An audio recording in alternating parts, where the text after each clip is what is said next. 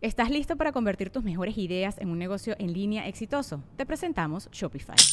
Tal vez no lo sabías, pero nuestro podcast More Than Mamis es un negocio y lo empezamos por supuesto para desahogarnos y hablar sobre la maternidad, no para convertirnos en expertas de ventas y del e-commerce. Así que sí, necesitábamos ayuda para vender nuestro merch y poner en marcha nuestra tienda. ¿Y cómo suena con Shopify?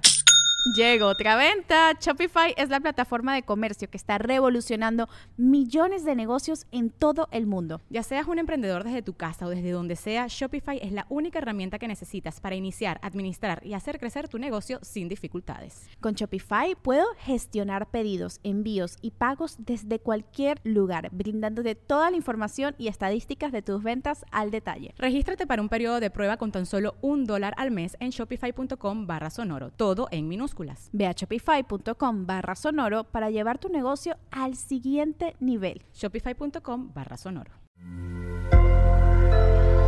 Sonoro.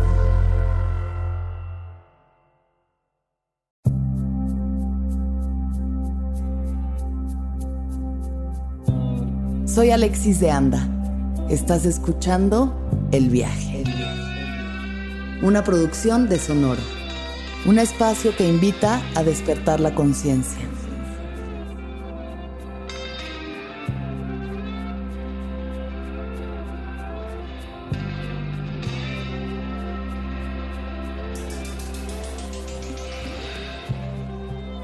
Yo soy mujer, soy artista drag, soy hermana, soy hija y soy una galaxia.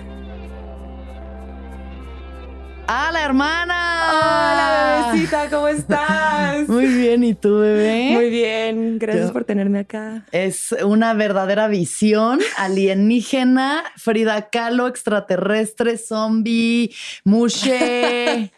De otro planeta. De... otra galaxia, bebé. Claro que Qué honor tenerte aquí en el viaje. Gracias, por venir. Gracias por invitarme, gracias. ¿Cómo te sientes? Ay, un poco nerviosa, la verdad. La verdad, hace un buen que no hablaba yo al, a la cámara, al micrófono, pero ay, con muchas ganas de contarte todo. Ay, ya quiero escucharlo todo. Así que empecemos por el principio, Venga, claro que sí, claro que sí. Dime qué es lo que más te gustaba hacer cuando tenías siete añitos de edad. Uf, cuando tenía siete, definitivamente disfrazarme.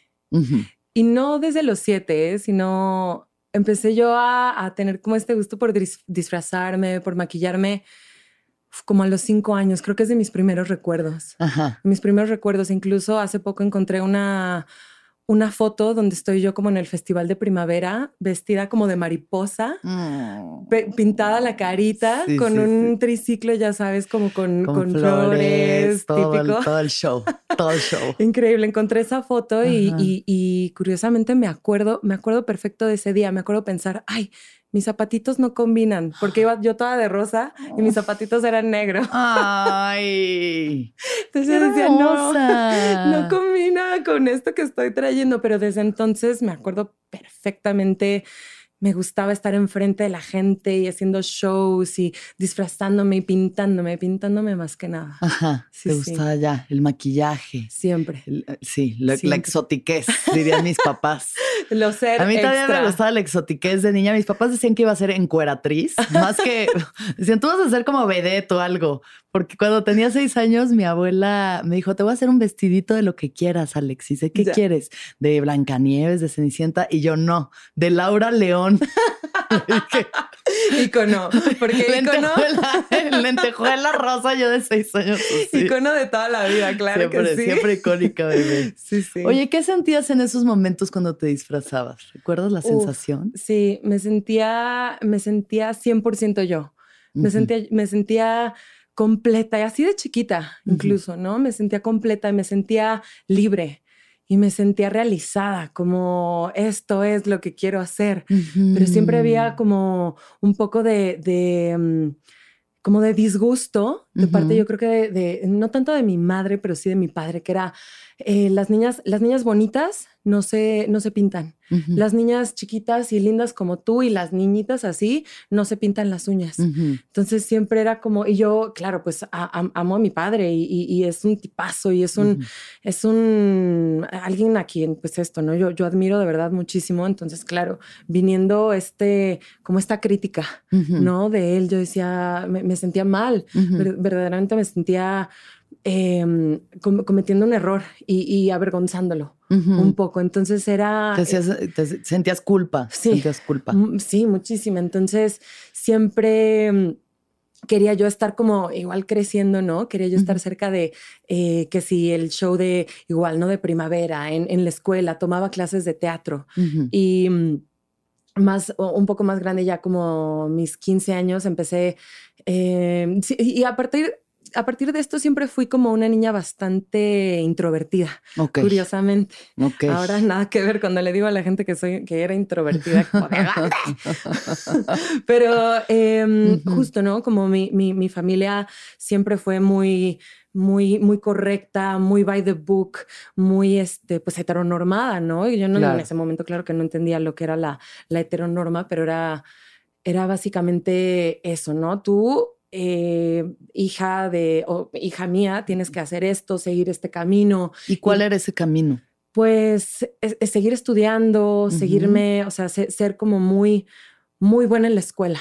O Muy buena sea, en la escuela. Sí, siempre como había, mi, mi papá es profesor de universidad, entonces siempre era, había mucha exigencia de ser la mejor. Y claro, yo era la, la primera hija, no soy hija única, tengo una hermana pequeñita, pero eh, siempre siendo la, la, la primera hija era como eh, esta exigencia de ser la mejor Claro. y, y de no salirte como de, de esta norma. Y si te sales, había como, eh, no, no, no reprimendas y tal, pero era como una, eh, una crítica. Claro. Y, y- y- y empiezo, ajá, empiezo como a, a acumular esos juicios como uno tras otro. Entonces me vuelvo, claro, una niña súper introvertida, casi no tenía amigos. Ujú. Me la pasaba haciendo, eh, me la pasaba viendo películas, yendo a mis clases de teatro como un poquito a, a regañadientes de, de- de mi padre, que. "¿Por qué estás haciendo eso y Ujú. mejor haz otra cosa, ponte a leer, ponte a estudiar.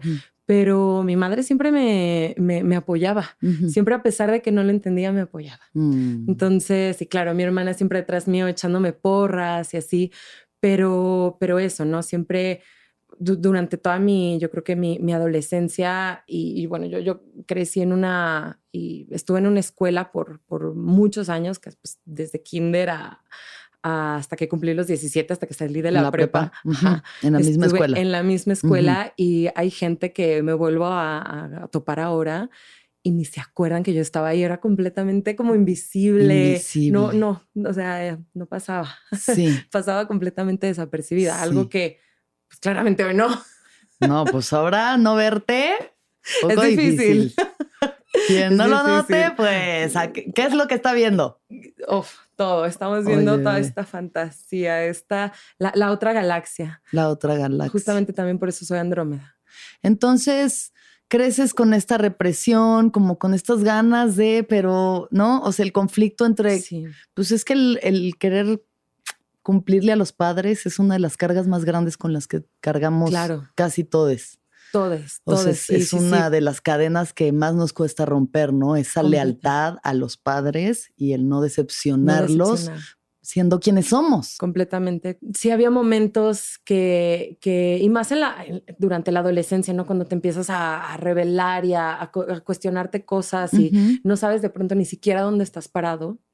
Me cuestionaba, ¿de verdad es esto? ¿Es, es, ¿Esto es todo? Esto es mi vida. Esto, Sí. esto es todo y, y, y- y hasta recuerdo que me, eh, como este pensamiento me ponía incluso hasta llorar de wow, es que ah, ese es el camino, o sea, lo estoy viendo, pero no lo quiero, pero es lo que tengo que hacer para, para satisfacer para al mundo. pertenecer, para Para pertenecer, pertenecer, claro, justamente claro. para pertenecer, porque eso Ujú. también es un tema, ¿no? La- Ujú. la- la- el, el sentimiento de pertenencia y, y yo estaba convencida de que era eso, ¿no? Claro, y es que además eso es una cosa como eh, ancestral. O sea, si tú no perteneces a la tribu, te come el león, te, mueres. Entonces hay una parte de nosotros que necesita pertenecer a su tribu. Completamente. Y hay algo dentro que te dices que yo no soy así. ¿Cómo le hago si yo no soy así, no? Exacto, ¿no? Pero. Entonces no tuviste tu época emo, no tuviste época punk, nada, de eso. O sea, nunca te revelaste realmente. nunca, nunca fui sad No tuviste tu fleco delineado. No. No, no, no. De hecho, o sea, sí, sí veía como veía a, todas mis amigas, ¿no? Y les gustaba, ¿qué Kudai? y yo, ¿qué Saludo. Ya anduve con uno de los de Kudai. saludo a Pablita. Yo sí me rebelé. Mira, mamá, mi novia está tatuado y canta canciones muy cursis. Estoy súper triste. Sí, sí, sí. No, no, para nada, para nada. Yo más bien, como justo mi, mi la manera de salirme de, de esa de, ese, de esa norma, de, esas reglas, pues eran mis clases de teatro. Y si, si duré un buen, un buen rato, estaba, fueron como cuatro años de, tomar clases de maquillaje y baile y interpretación y tal. y, y ese era un poco mi tribu. Y, encontraba como estos chicos siendo súper extra y gritones y, cantaban por todos lados y actuaban y interpretaban y yo, sabes, como que quería salir y no podía. así, ahí todavía me sentía como en este cocoon, como en... Un capullito. sí, en un capullito como, esperando salir, esperando, ¿no? Pero Ah, como que no, no, no pasaba más, o sea, simplemente era presentarnos cada, cada temporada, tal, y pues sí, me, me, seguía yo como entrenando, ¿no? Pero estaba yo terminando ya la, la preparatoria y no había tenido, pues yo no había tenido ni siquiera novio, nada, no, o sea, como que esto, ¿no? Pasaba completamente desapercibida. Sí, Entonces, eh, acaba la prepa y empiezan muchas muchas de mis amigas de que no, es que a qué universidad te vas a ir y que vas a estudiar. Y, yo, pero, pero tenemos 17, 18 años, yo qué sé. Sí. Ay, yo qué sé estudiar. Es que la verdad no sé, no sé. Y empezaba también, ah, ok, ¿qué, tengo que hacer para yo irme, para hacer algo, para salir? Porque no puedo más con esta. O sea, empezaba yo a decirme, no puedo más con, esta, con estas reglas. Y amo a mis padres, pero de verdad ya era, era como que estaba yo topando con pared muy fuerte y decido en ese momento que no me voy a ir a un campamento a, a pasar tres meses, no, yo quiero hacer algo consistente y me fui a trabajar de niñera un año a, a Nueva York. Y fue curioso, no estaba yo viviendo en Manhattan, estaba yo viviendo en Long Island, donde muy cerca de los Hamptons. Ok.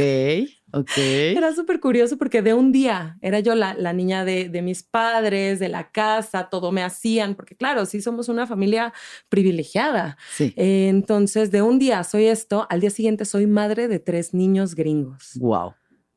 Y yo, ¿qué sé. Ricos, niños ricos. Ricos, de los Hamptons. De los Hamptons. Mamá van. Y que los llevas a la clase de béisbol y al partido y los recoges y les haces el desayuno a los tres y el lunch y que hagan la tarea. Y estos niños eran de que, wow, era difícil porque eran caprichosos y, y, claro, pues tenían todo hecho y tú no eres mi madre.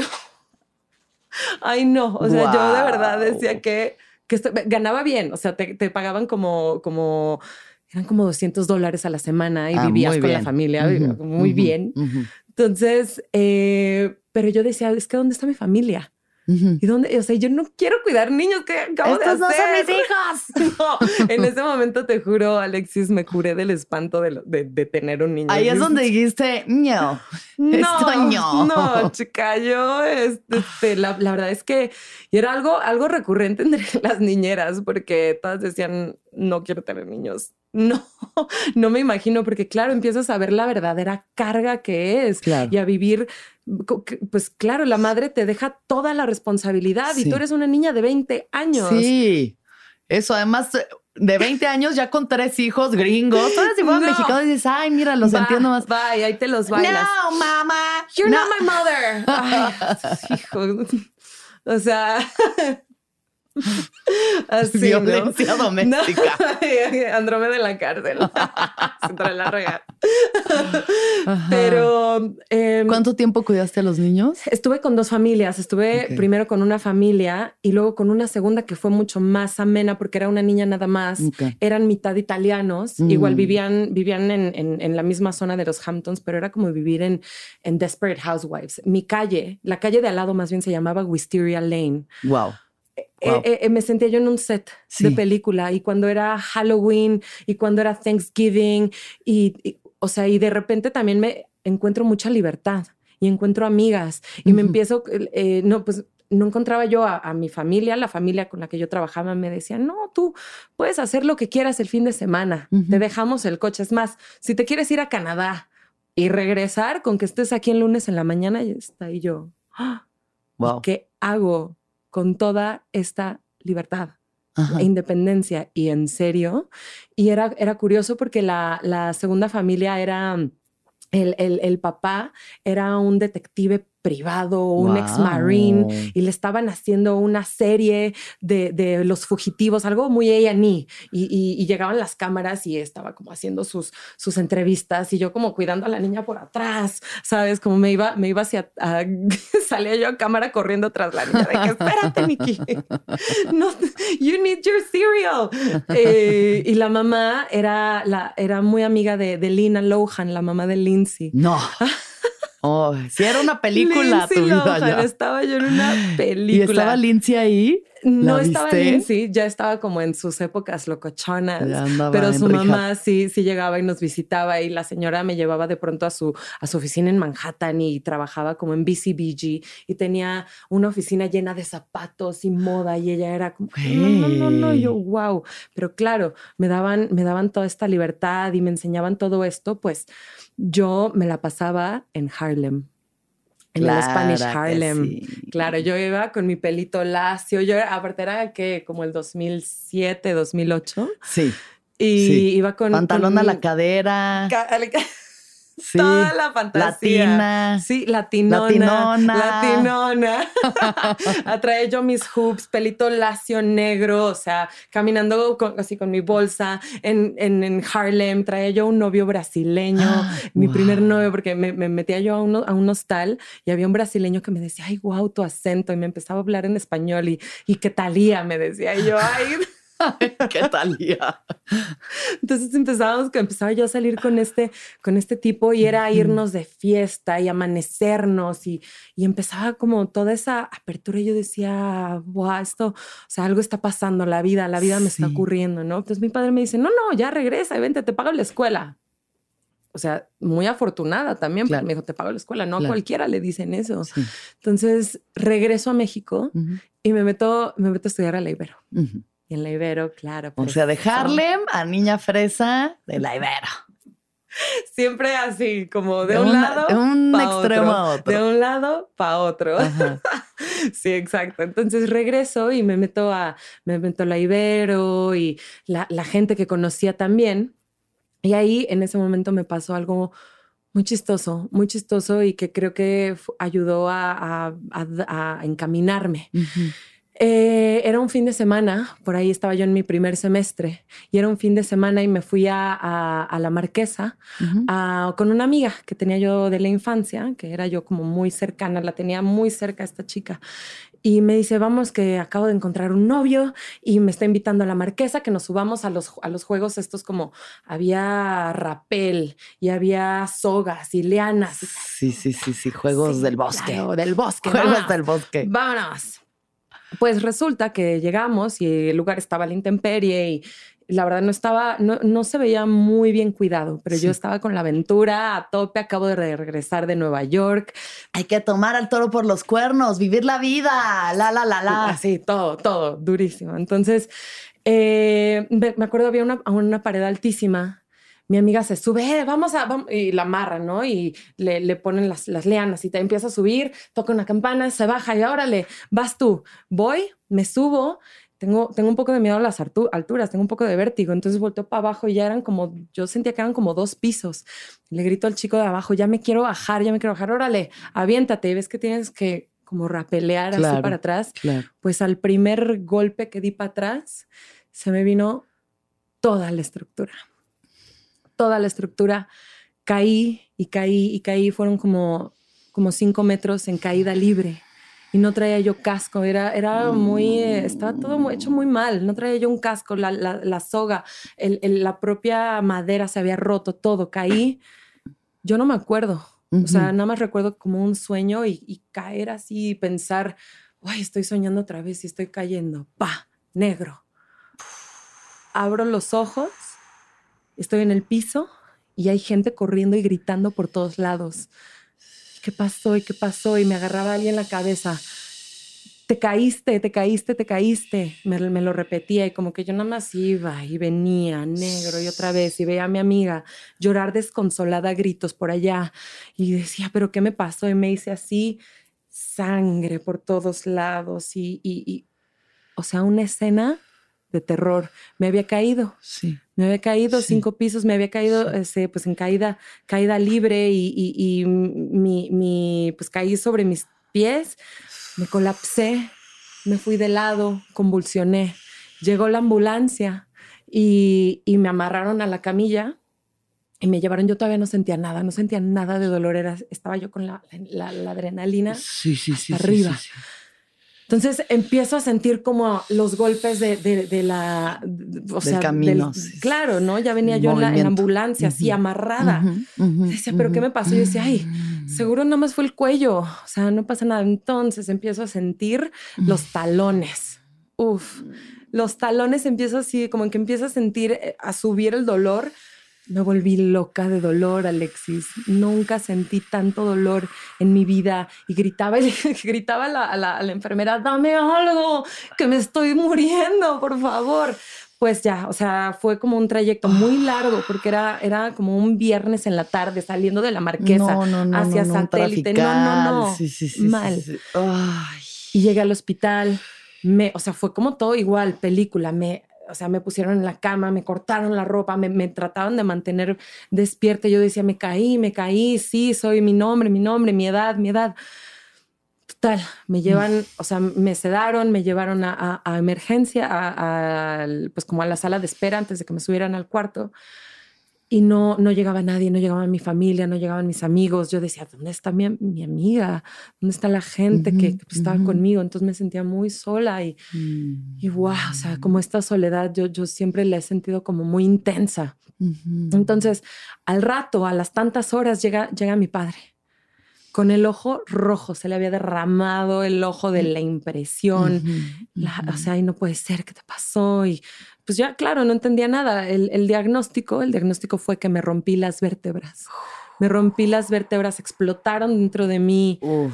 Un drama, Alexis. Antes, antes estoy caminando.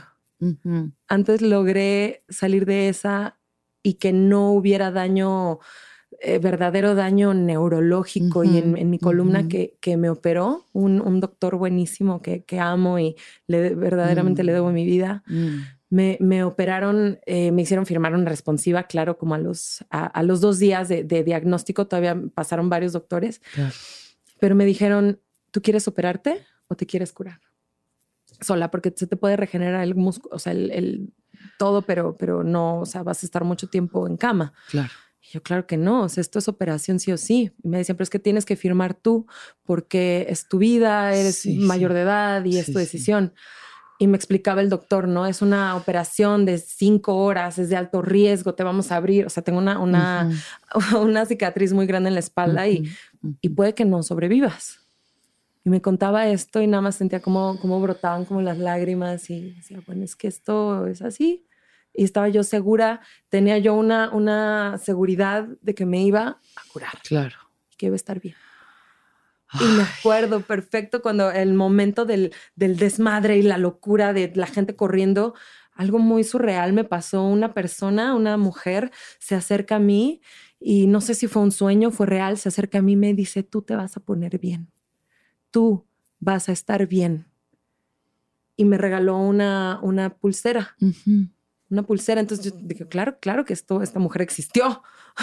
Sí, la pulsera. La pulsera ahí estaba, yo la tenía. Sí, sí, sí. sí, Yo la tenía. Entonces, esta pulsera la tuve hasta el día que me, que el doctor, como pasaron unos seis meses, fui, estuve, estuve como tres meses en cama. Después de la operación, un mes sin poderme mover completamente así, con un corset. O sea, sí fue una recuperación dura, pero al momento, el momento que me dijeron, que el doctor me dijo, ¿estás bien? Esa pulsera se rompió. Se rompió y, y- y- y me, me acuerdo perfecto porque sí fue como al salir del consultorio se rompió. Fue algo súper mágico, Sí, sí. súper sí, surreal. Nunca supe qué pasó, pero yo sabía que me iba a curar. A partir de ese momento, mi, mi percepción de la vida cambió muchísimo. Mi hermana incluso me lo dice, sí te convertiste en otra después de, pues sí, de, de tener un, una, eh, un evento tan cercano a la muerte, Claro. A la muerte, porque, o sea, incluso a veces hasta me digo, ay, no será esto una, una simulación y sí me morí, y solo, mi- o sea, como que mi mente siguió, o sea, son estas cuestiones que, cu- cuestionamientos que me hago, digo, wow, soy una persona extremadamente afortunada y estoy caminando. Y no solo estoy caminando, estoy haciendo todo lo Y que enseña en qué, en, qué, en qué andas caminando, por favor. Sí. Para quien no esté viendo esto, son unas botonas Chica. hasta el muslo. Hasta arriba, es un plataformón, claro que sí, yo no me conformo y pues Ay, Andrómeda. eso pasó, tenía yo 20 años, empezando el Ibero, Ujú, tal, ujú. y sí, me cambió, me cambió la vida, empecé a, a- a aventarme a hacer más cosas, a, a- a dejarme de, oh, pero ni siquiera porque me lo, me lo dijera yo de, ay, simplemente hacía, no, ya, hacía ya, y sí, hacía, y- sí. y, Sí, murió una parte de ti que se mantenía ahí, o sea, una parte de esta identidad sí, falsa, que cree que, poco, que tener claro. miedo, que no debes de arrojarte a la vida, que, claro. que hay que tener seguridad y cuidado con, ¿no? O sea, y, y esas experiencias son las que te hacen despertar. Totalmente, Ajá. totalmente. Yo, o sea, mis amigos que me veían con corset, porque iba yo con el corset hacia la Ibero y, mi, y mi bastón y tal. Entonces, Un la Frida Kahlo. De un Frida Kahlo, o sea. Frida Kahlo realness. Ahí verdaderamente era yo. era Frida, pero a partir de eso, pues no, no he tenido mayor complicación, no ha pasado nada más, no, no he tenido dolor, o sea, hay dolores, sí, pero pues, normal, un pellizquito de, de nervio, un poco la asiática y tal, pero nada que, Nada a ver, estoy caminando, ¿no? Pero Increíble. pues bueno, continúa, continúo yo estudiando. Preparándome y, y creyendo, ¿no? Que, que, ok, sí, sí, la, la, la, la, la vida que sigue, pues es yo casarme y es este yo mm, sé- tener hijos y tener mi casa y mi coche y mi carrera y ok. Pero pues bueno, ¿Qué acabo, estabas estudiando? Estaba estudiando comunicación. Ok. Comunicación. Que, pues como no sabía qué estudiar, pues, Pues claro, comunicación. Publicidad. Nada. Entonces, eh, pues eso, ¿no? Sí, la verdad eh, disfruto mucho la escuela. Eh, Siempre he disfrutado mucho estudiar y, y- y formarme y siempre he sido muy matada. Sí, la verdad, siempre he sido una, una persona que le gusta mucho leer y dedicarse, ¿no? Pero entonces, em, una amiga, una amiga, estaba yo recién graduada, empezando a trabajar y demás, y una amiga que, que conoció en Nueva York me dice, oye, este, estoy estudiando arquitectura esta chica vivía en Suiza y me dice, hola amiga por Facebook, este, estoy, estoy estudiando ya arquitectura, ¿cómo estás? Oye, me acerco contigo porque va a haber un viaje de, de estudios de mi escuela a, a México y van a ir unos, unos amigos y unos chicos y yo... "Ah, A sí. ver. ¡Ay, cómo! Preséntenme a los suizas. Claro que sí. Y me dice, están pues muy emocionados de conocer y, y, pues yo les conté que te conocía y que te había ido a visitar en algún momento y pues están queriendo conocer una local. Y yo, a ver, pásamelo. ¿Quién es, quién es esta persona? No, pues se llama tal. Ok. Y me presentó, me, me- me hicimos como un, ahí un par de conversaciones en Facebook de Ujú. hola, soy tal y Ujú. estoy aquí estudiando y, y me interesa, quiero ir. Va, te invito por un, mezcal, órale. Y pues conozco a este chico, este chico que no voy a mencionar su nombre, pero Besito. un besito, un besito donde esté. Pero este hombre, este chico, el momento que me conoció fue el momento que él decidió que yo iba a ser su esposa. Y así fue. O sea, estuvimos, yo claro, quedé encandilada con él. Es un hombre precioso, estudioso, arquitecto, guapo, suizo. Suizo. Así, todo así.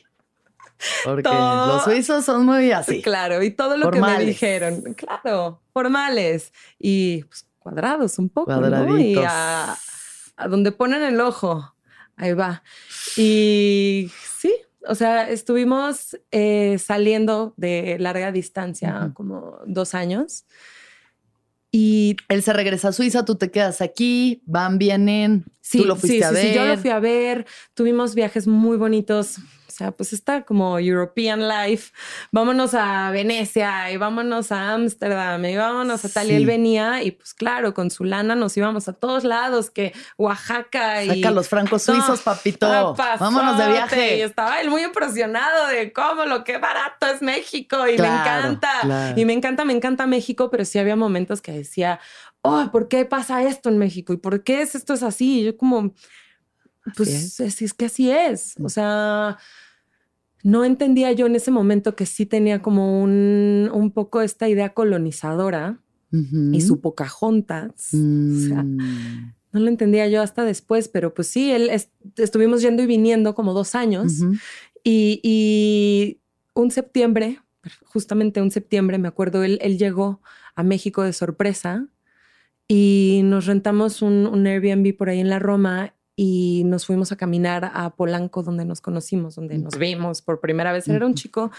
súper romántico. Mm. No, súper, o sea, la, la, la historia, el, el fairy tale, Sí, sí, todo lo sí, que sí, o sea, Lo que te, contaron que tenía lo que que te contaron, ¿no? Entonces llegó de sorpresa, me lleva al lugar donde nos conocimos y se me declara en matrimonio. Matrimonio. Y yo, ¿qué? ¿Matrimonio? En ese momento, Alexis, yo le dije que no. No, ¿Te salió de tu boca Salió no. un no. Pero porque, claro, o sea, fueron, fueron tres segundos, Alexis, donde yo decía, pero no hemos hablado de esto. O sea, ¿y a quién? y Nunca por- se había hablado de matrimonio. Hablamos un par de veces y Sí. como las cosas de que es que qué vamos a hacer para que podamos estar juntos y pues hay que formalizar algo y hacerlo legal y tal y cual. Y, pero nunca fue en ese voy a ir a tu casa y a... pe-". Entonces yo le digo, no. ¿Cómo de que no? Y traía el anillo de su, de su abuela, un rubí, no sé qué. Y había una chica, o sea, y se arrodilló Todo esto en la calle de Homero. Ay, ahí, sí. enfrente del, del, del parque, este, el Ángela Peralta, el Ajá. parque Lincoln, no sé, no sé Ahí, todo ahí, en. Polanco. Y unas chicas viéndonos, este, o sea, arroll- a- a- a- se Arrodilló. enfrente de mí y la gente gritaba. Ay, qué fuerte. Ay, qué fuerte todo. No, o sea, lo que, la película.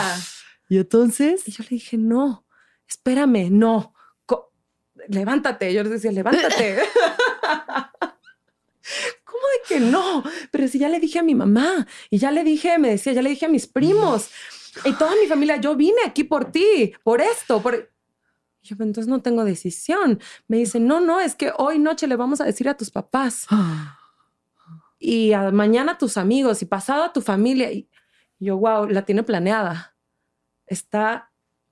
Él, Ya, él la ya. trae. Sí, él Clarísima. está en su película y, y en lo. Ok, y yo, pues no lo quería defraudar, sí. no lo quería decepcionar. Y claro Sí. que le dije, pues, me dije a mí misma, pues es que esto es, esto es lo que se me prometió y lo que yo creía y, y el sueño y va. Ok. Sí, y, y pues tal cual, ¿no? Todo fue en increchendo. O sea, contarle a toda la familia, a los amigos y tal. Y, y claro, la pregunta era, pues te vas a ir, te vas a mudar a Suiza. ¿Y Y qué yo, sentías sí. tú en todo este proceso? Ay, sentía que me estaba defraudando. Sentía que no estaba siendo real ni verdadera a mí misma, que como cuando era chica estaba diciendo que sí a todo por complacer y por no defraudarte, porque pues esto no me causaba mucho estrés defraudar a la gente. Y a- Claro, yo lo amaba, lo amé, lo amé muchísimo. Y él también, o sea, él sí me decía, eres el amor de mi vida, Mm. tal cual. Wow. ¿Cómo luchas contra eso? ¿No? Entonces, em, pues claro, empieza, empieza, dejo mi trabajo, dejo mi trabajo, tenía yo un gran trabajo. Curiosamente estaba yo trabajando con la UFC, que son estos peleadores de Las Vegas y me llevaban a Las Vegas y yo estaba codeándome en el octágono del MGM. Ay, wow. Wow. Qué fantasía. Fantasía. Fantasía. Y era yo, era, pues como había estudiado publicidad, estaba en relaciones públicas, era como celebrity handler. Me tocaba estar con los peleadores, que Caín, que Fabricio, que no sé qué. ¿Y cómo son los peleadores? Ay. ¡Ah! Chismecito. Un chisme, chica. No, pues besos por acá, besos por allá, besos a todos. Claro, esto es una cosa así, pues la verdad, a ver. Él estaba, él estaba allá, yo estaba acá, yo estaba con los peleadores y felices los cuatro. O sea, sí, sí, sí, sí, sí, sí. Porque habían agarrado del bíceps y yo en ese momento también cuando cuando me pide matrimonio, pues él se regresa y vamos a, planearlo y tal. Y eh, me presentan a una chica. Me presentan a una chica que había estudiado también en la Ibero, que estudiaba cine, y que por una y otra razón nos volvíamos a ver y nos volvíamos a topar. Y había como un coqueteo ahí. y, y, la verdad, o sea, un amigo me dijo, wow, es que esta chica está, está enamorada, está enamorada de ti. yo como, wow, ¿cómo, cómo, ¿cómo entender eso? Porque estoy enfrentándome ante la monogamia. Claro. Que mi, futuro esposo está diciéndome que, que, esa es, ¿no? Esa es la regla, esa es la norma, la monogamia. Y yo, pero no me sentía cómoda, no sentía natural estar nada más, o sea, compartiendo, ¿no? Compartiéndome con una sola persona. Yo tengo mucha curiosidad de la gente, me encanta estar cerca de la gente y hombres, mujeres, está. Entonces le conté, ¿no? Yo, pues claro, es mi pareja y le contaba, mira, conocí a esta chica y tal, y mm. no, no. ¿Cómo? O mm. sea, si quieres estar ahí y hacer eso, pues esto, ahí va. Y yo, no.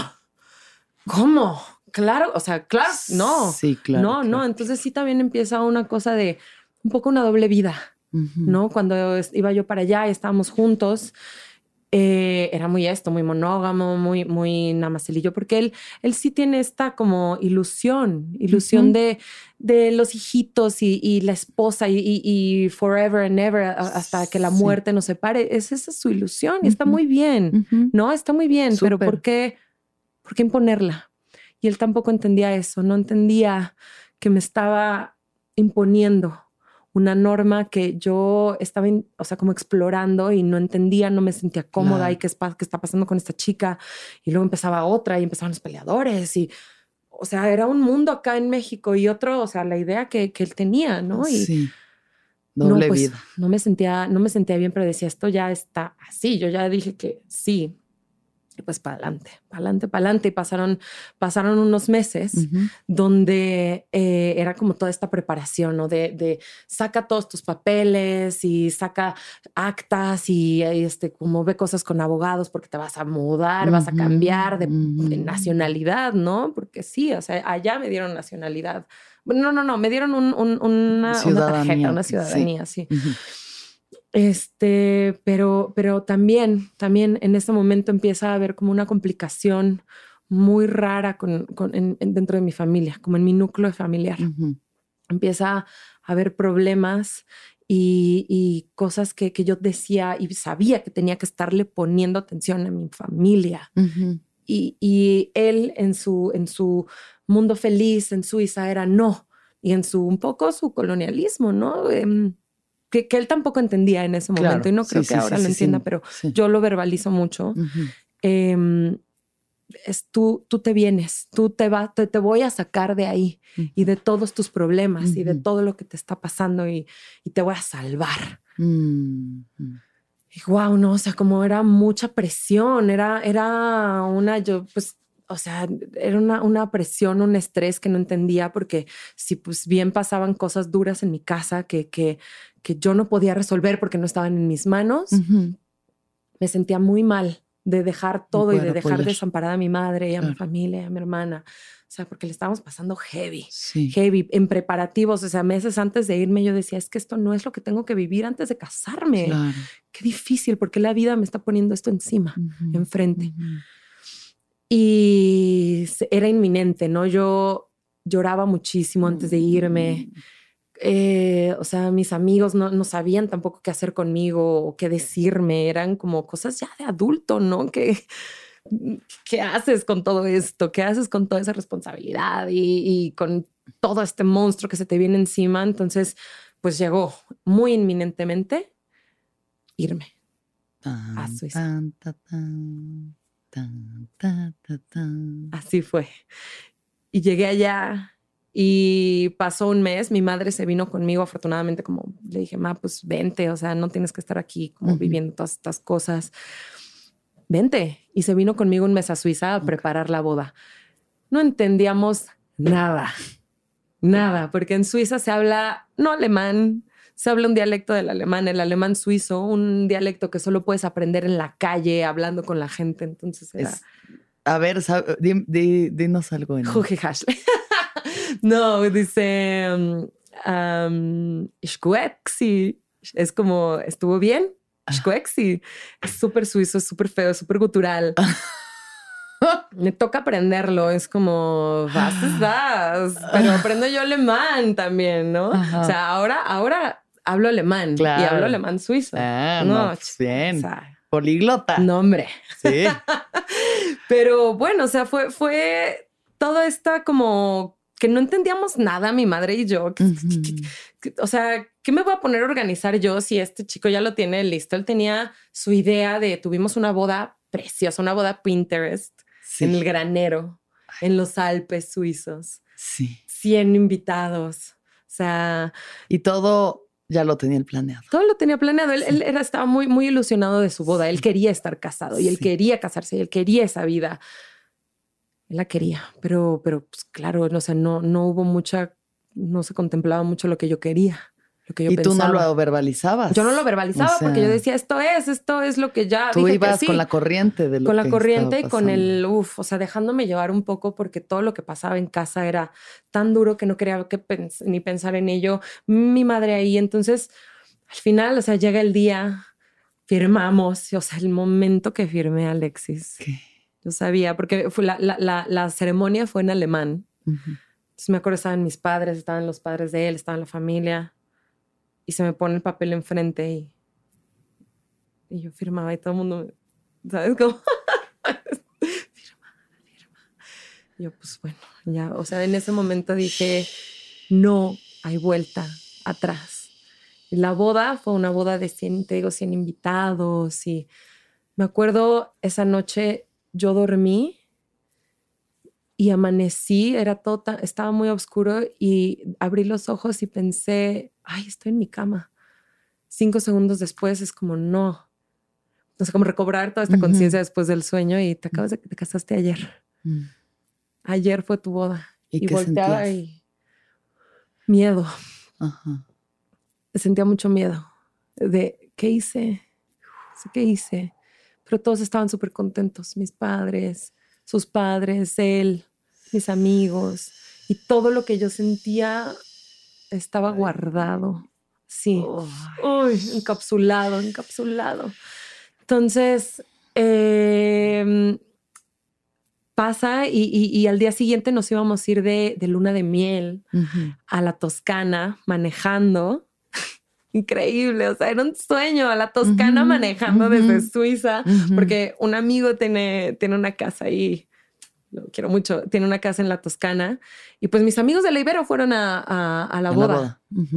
Entonces nos dijimos, pues ya estamos acá, vámonos a la casa, a la casa de los papás en la Toscana.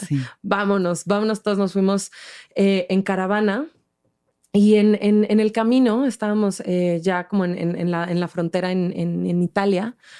Y yo traía, o sea, mis padres, eh, mi madre se había ido eh, en la mañana, había tomado el vuelo a México, mi padre por la tarde se fue, pero, pero justo como que toda esta problemática, mucho, mucho de lo que, de esto que traía era, era por mi, por mi padre, porque había un problema que no se le solucionaba muy duro.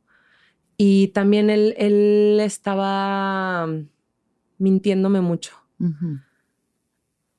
me, duele muchísimo porque sí es un antes y después de, de, de lo que pasó en ese momento. Ujú. O sea, él me decía que él iba a cuidar de mi madre, que iba a estar bien, que todo iba a estar bien, pero me, me voy, lo, lo, lo dejo en, en, el, en el tren, él se, se fue y yo no entendía por qué no podía pasar un momento más conmigo, con su hija.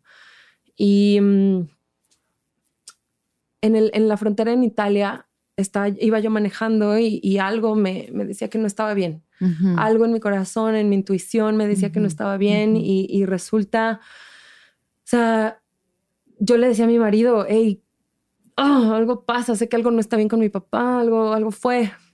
Me dice, "Em, ya, a ver, te, te voy a decir, tu papá no te dijo toda la verdad y se fue a París con una persona que no es tu madre y, mm, y es eso. Mm. O sea, y todo el mundo lo sabe, Mm. menos tú. Guau. Me volví loca, Alexis. Me, me, se me zafó. Ese momento sentí que se me apagaba algo en, en mi corazón. Era, wow, una de las personas más importantes de mi vida. En el momento más importante de mi vida, me, me está lastimando tanto. Y, y- y no sé qué hacer, no sé qué hacer con esto, y, y- pero tengo, tengo que seguir, ¿no? Tengo que, que continuar la vida, pero, o sea, ¿cómo? Y en ese momento estaba yo en la carretera, me acuerdo perfecto, y, y empecé a gritar y a llorar, ¿y qué es esto? ¿Y qué está pasando? Y, y, y- en ese momento siento que algo pasó en mí, en, en, en mi, en mi humor, en algo muy, algo interno que, que como que se quedó ahí guardado Ujú. y no lo pude sacar hasta hace, hasta hace poco. Pero entonces eh, llegamos a Italia y los amigos y pum, se me olvida todo. Estamos todos juntos y está la toscana y está el vino, El y está la pizza, toda- la pasta. Todo, que el risotto, o sea, increíble, ¿no? Pero, o sea, yo decía nada de lo que me prometieron de happily ever after está pasando. Entonces, em, pa- pa- pasó que regresamos de luna de miel y yo corté comunicación con mi padre. No le hablé más fue durísimo porque pues estoy, eh, soy su hija, estoy recién Claro. casada, estoy en un mundo nuevo, literal, en un mundo nuevo y no, Sí. no, no quiero hablar con él, no quiero saber qué está pasando ni nada. Eh, mi marido tampoco entendía. Uy, uf, era la parte más difícil, como que es que, que es esta telenovela mexicana que como suizo, Claro. ¿Qué es esto? ¿De qué, qué está pasando? ¿Qué está pasando? no, no entendía nada el pobre hombre y yo lloraba, yo lloraba. Mm. Alexis, Ujú. todos los días, Ujú. qué hice, por qué, y- Mm. y, salía, pues yo no llegué, yo llegué a Suiza, yo llegué a Zúrich sin, sin, sin familia, sin una casa, sin amigos, sin estudios, sin trabajo, a ver qué onda. Sí, sí, no sí, lo planeé nada. Y pues eso fue, o sea, me tocó meterme a, a- a clases de alemán porque era sobrevivir allá afuera, porque pues él, claro, tenía que salir a trabajar y Claro. tal, y, y hacerme de, de, de- mundo y de gente, y todo era duro, y todo era como... Cuadrado. mm, ¿Sabes? Como, ay, todo me dolía muchísimo y estaba llorando muchísimo, pues no encontraba yo trabajo a pesar de que había aprendido alemán. Me costaba mucho ser amigos. La verdad es que la, la- la sociedad suiza es difícil. Es, es difícil y hasta me di cuenta, siendo yo mexicana, que es un poco racista, no un poco, mucho. Seguro. No sé si sea tan neutral como quisiéramos. Mm, les cuesta mucho trabajo porque es una burbuja, Ajá. una burbuja, un reloj Un reloj perfecto, suizo. un reloj suizo. Funciona perfectamente. perfecto, donde se quejaban, su queja era que porque el tren llegó tarde. Y yo volteaba a ver a mi país y, y- y- o sea, pero que, ¿por qué se quejan si hay mujeres muriéndose? Sí, sí, sí, no entendía nada, no entendía de qué se quejaban, no entendía de pronto por qué tanto racismo, o sea, por qué tanta segregación si la mitad de su población es, pues es, es inmigrante. Inmigrante. Me, me- me- me causaba mucho, pero volteabas a ver y eran los Alpes y todo era perfecto. Aprendí, o sea, aprendí hasta a esquiar. Era una fantasía constante, pero me sentía yo, en, ya después lo entendí, pero viví mucho tiempo despersonalizada. Todo lo sentía que lo vivía en tercera persona, como fuera de mí, y no entendía por qué, no, no sabía que, que, era esta sensación, como incluso hasta cuando estás un poco drogada, o sea, que, que ves como a la gente diferente, como todo era muy... Em, muy fuera de ti, fuera muy fuera de mí. Y, y, y, pues después también me di cuenta que viví pues casi los tres años que estuve ahí en depresión. Viví mucho en depresión porque también era un frío muy duro y una soledad es que esos durísima. inviernos y esas noches eternas. Ocho meses de frío. Entonces me encerraba yo, me encerraba, veía yo tantito el sol y era querer salir un poco, ¿no? Sí. Y, y, y, pues claro, con mi marido era también empezar a explorar la vida en pareja, de no conocernos nada. Claro. A pum, ya están viviendo juntos y pues las mañas y lo bueno y lo malo y pues es que también aguántate porque ya, ya firmaste, chica. Y aquí, o sea, no es tan fácil Sí, porque pues casarse también sale en una lana. Entonces, pues va. Em, nada, o sea, em, empieza a pasar el tiempo, me siento, empiezo a sentir súper alienada, alienígena de el lugar donde estaba y del lugar de donde venía. Sí. Todo era extraño, alienígena, no soy yo, llorar todo el tiempo, sentirme fuera de mí toda, todo el tiempo, pues mu- sí, mucha depresión que ya después acepté. Y mi último año, mi último año, encontré a un grupo, a un mexicano que estaba abriendo un restaurante de tacos. Mm. Y llegué al restaurante, comí un- unos tacos al pastor sin piña, porque allá no, No entendían que se pone piña. y le dije a este chico, oye, quiero trabajar contigo. No, pues es que de dónde eres. No, pues soy chilanga, soy del DF. Y lo que sea ya, o sea, Lo no me importa. Le doy No. vueltas al trompo. Sí, no me importa. O sea, necesito estar con gente, con latinos y Claro, claro. Escuchar cumbias y hablar español, porque ya ni siquiera, o sea, pues eh, yo con, con mi marido hablaba inglés, así era nuestra relación, entonces era, era Sí, además un idioma que no es de ninguno de los mm, dos. De ni ninguno de los claro. dos. Entonces, claro, también cuando hablas otro idioma, es eh, como que tienes otra personalidad incluso. O sea, Claro. es eh, o- otras como neuronas que se te mueven ahí. Entonces, no era, no era, no era yo. Pero yo le decía, yo, este chico, yo quiero estar aquí dándole al trompo y ser taquera y poner así el jardín. y así fue. Y fue una fantasía. O sea, una fantasía. Era yo iba por las tortillas en Zurich. Wow. Esa era mi tarea Me de día a día, de hacer, o sea, de, de- de explicarle a los suizos que, o sea, que es esta, este pan plano. ¿Cómo Ah. le dice? ¿Y el fondue dónde está? Ajá, ¿y por Claro. qué con frijoles? ¿Cómo? sí, Y sí, sí, sí. teníamos Una, una barrita de salsas que era como no pica, medio pica, super pica. Entonces les, les decíamos como nicht scharf, mittelscharf, mega scharf, mexicanische scharf, porque scharf es, es, es, es picante, Picante. ¿no? Entonces, ¡ay! No, el mega Se enchilaban los suizos ahí. Se enchilaban así de que y se enchilaban Ah. porque les dábamos salsa macha, salsa habanera y Claro. tal y les explicaban, no, este que o sea, la, la- le explicarles la, balba- la barbacoa, pero también, o sea, explicarles el mezcal, ¿no? Que digo, oh my Mm. God, was ist das? Oh my God, el mezcal, y, o sea, no es el tequila y nos veían como servirnos el mezcal y tomarlo y era de que, porque claro, hay una cultura súper rara de como el tequila y el, oh, vamos a ver unos Sí, de sí, tequila shots, y el shot, claro, o sea, no, claro. entonces era también un poco como educarlos, era increíble. Sí. O sea, y la gente con la que trabajaba también ahí, pues latinos, traemos un- una telenovela también. Obvio. O sea, ya, o sea, nos la verdad es que sí nos empedábamos bien seguido, porque todos estábamos bien tristes. Todos estábamos de que, ay, me caga Suiza, no quiero estar aquí, pero estoy casado. Ah. Todos estábamos casados, matrimoniados. Pero no estábamos felices. Estábamos, entonces lo que hacíamos, pues como buen mexa, nos empedábamos y empezamos a netear y empezaban los besos entre todos.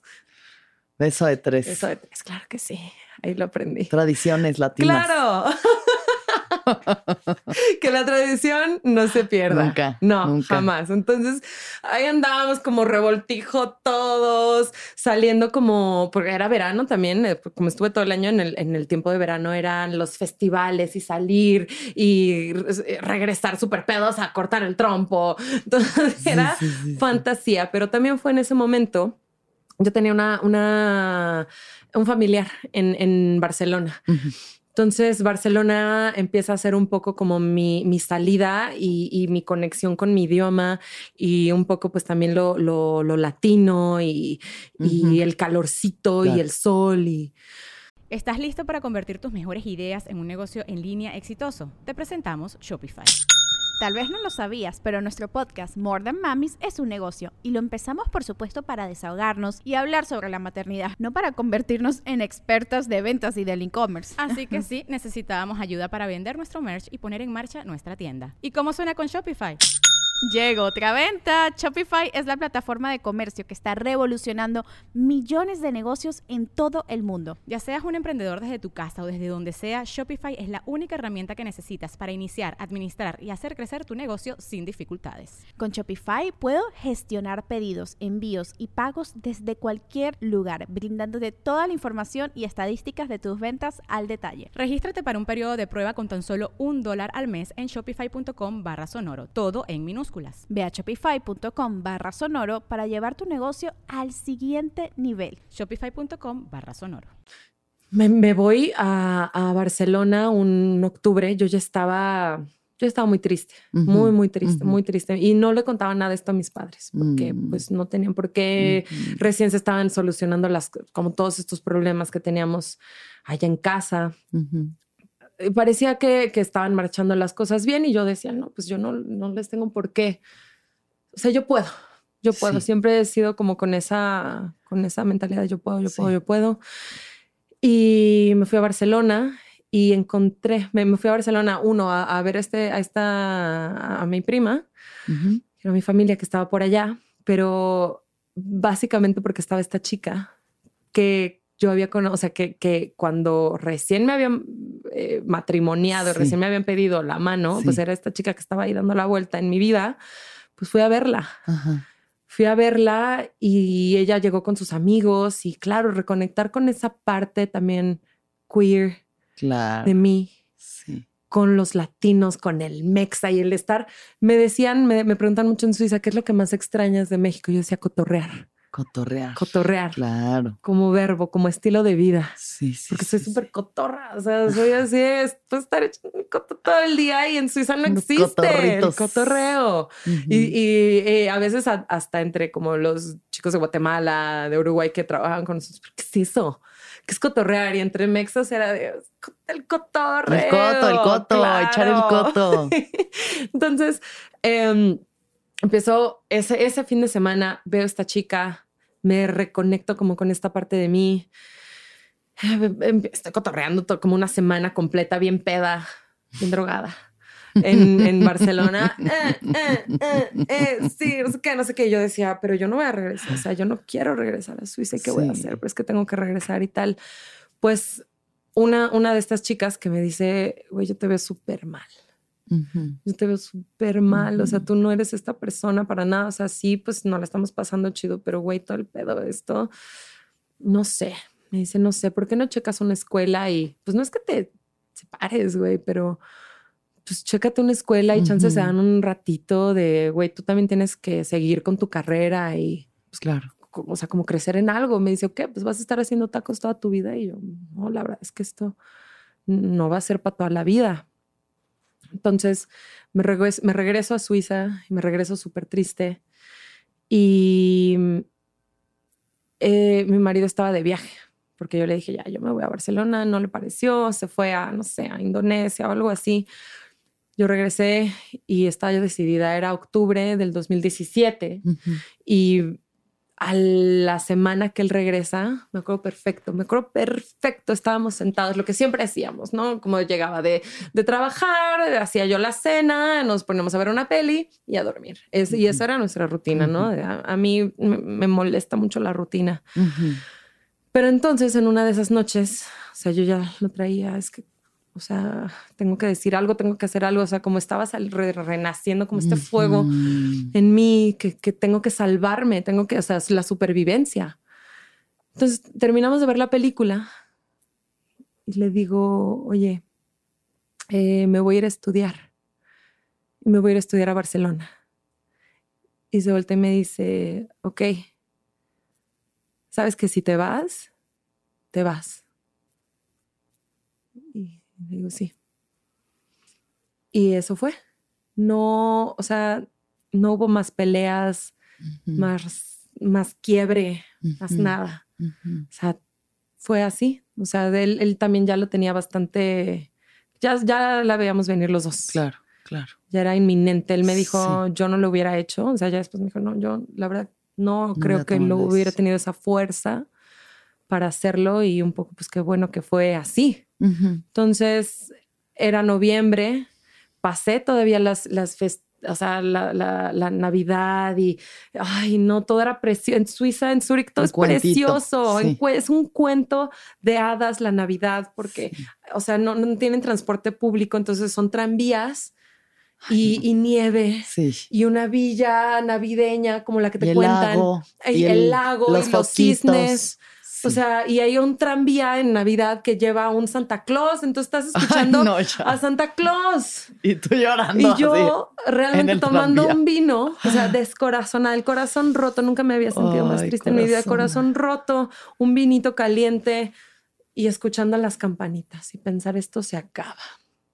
Esto no lo logré, se acaba, o sea, ¿y ahora qué?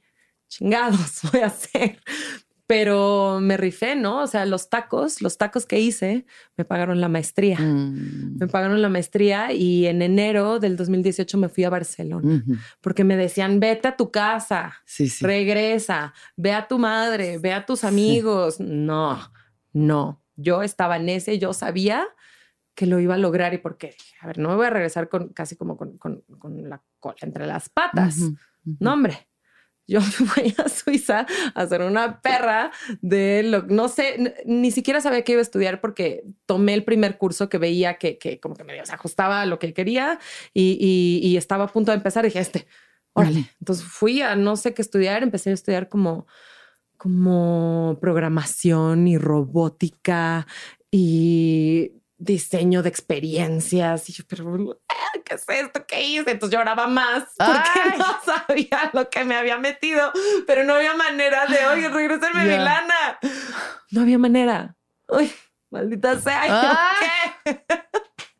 Entonces ya le lloraba a mis maestros, pero yo ya como siendo muy perra, muy perra en mm. Suiza, digo, en Barcelona, este, y en, o sea, también hubo como destellos de yo quererme subir al escenario en Suiza. Porque... Pues, en Barcelona. perdón, no, no, en, Suiza, todavía, en Suiza todavía, porque, mm, o sea, como no encontraba trabajo, una amiga me dice, mira, hay una compañía de teatro que está este, como de burlesque, de cabaret, que están haciendo cosas y tú haces, porque yo bailo con el aro, yo hago hula hoop. Eso ya lo venías haciendo desde Lo venía haciendo desde México y de hecho el hula, o sea, esta práctica con los aros, la verdad se volvió muy muy meditativa y, el Aro ha sido un gran compañero a lo largo, fue un gran compañero a lo largo de, estos años porque me salvó, me salvó de no volverme loca.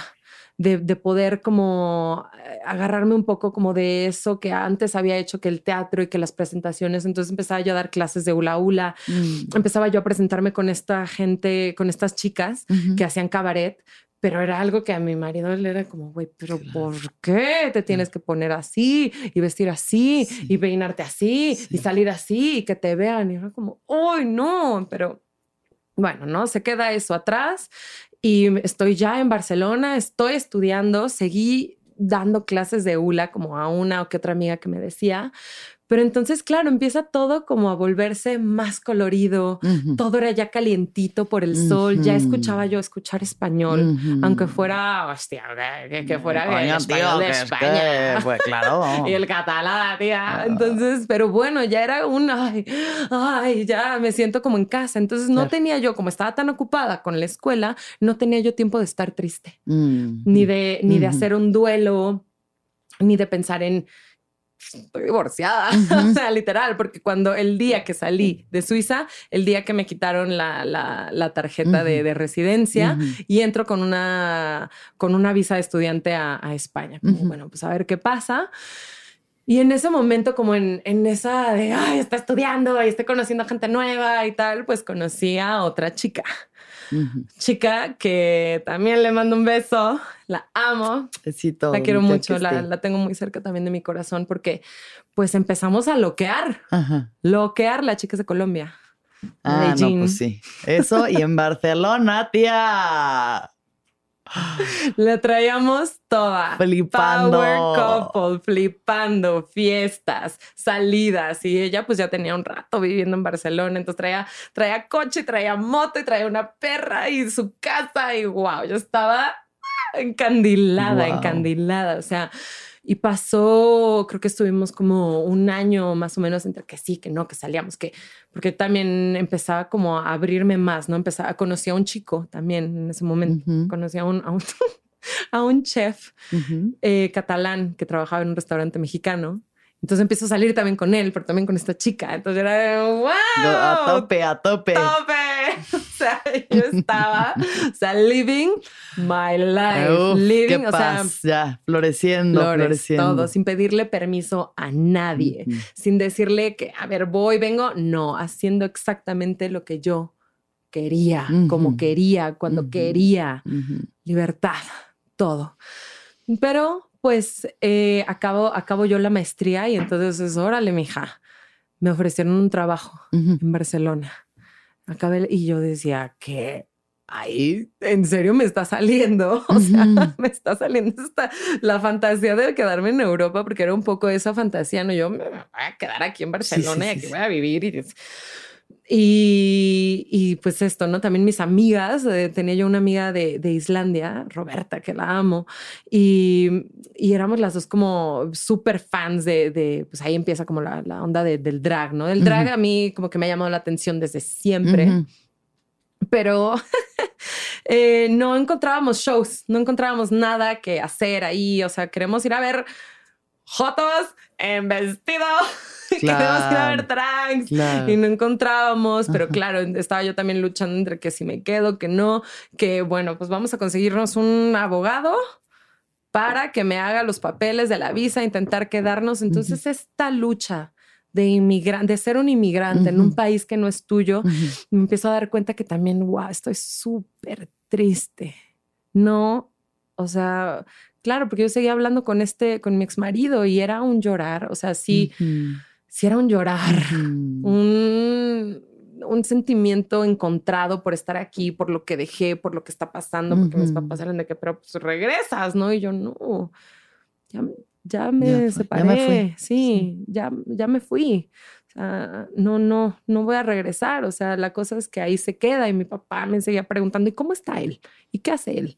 Yo no sé, no sé. Pregúntame qué estoy haciendo yo, cómo estoy yo, cómo está tu hija. Em, pero nada, empiezo, empiezo a luchar por, por querer quedarme ahí, empiezo a trabajar también. Y, pero, ay, siempre sentía que algo, algo me faltaba. ¿Y qué es esto? O sea, me quiero volver a subir a un escenario. Quiero, o sea, maquillarme otra vez. Y estaba yo así ya como rasguñando todo porque que, que es que no encontraba ni siquiera dónde y tampoco pues no encontraba como esta bandita queer Claro. a la que yo pudiera también como acercarme, ¿no? Estaba esta, esta amiga Roberta, Adriana también, que la amo, y ellas me, me decían, ay, sí, hazlo, ay, sí, si te quieres peinar y te quieres maquillar, maquíllame a mí, practica conmigo y tal. Sí. Y yo como, no, no, es que no puedo, pues es que cómo, pero si no hay, o sea, mira, o sea, hay drags y hay... Y a mí me han gustado desde hace muchos años, pero no es algo que las mujeres hagan. Ya había RuPaul's Drag ya había RuPaul, ¿no? O sea, ya, había RuPaul. Yo era ya bastante fan de RuPaul, ya, ya había varias temporadas. Ya estaba como la cultura. había seguido muy de cerca el show. Y también, o sea, con mi marido era, o sea, hubo una vez que las, las dragas de RuPaul se presentaron en Suiza y yo fui Mm. ah, corriendo tras Sí, ellas. sí, sí, Mi marido, pero ¿por qué quieres estar viendo a hombres en vestido? ¿Cuál es el, o sea, qué? No, pues pobre, o sea, no entendía nada entendía de esta como contracultura y algo que a mí no me gustaba estar en esa, en ese molde, en ese heteronorma, en esa claro. normalidad, ya sabes. Pero entonces, justamente ahí, o sea, en, en- en Barcelona empieza este, este como, ¡ay, las drogas, las dragas!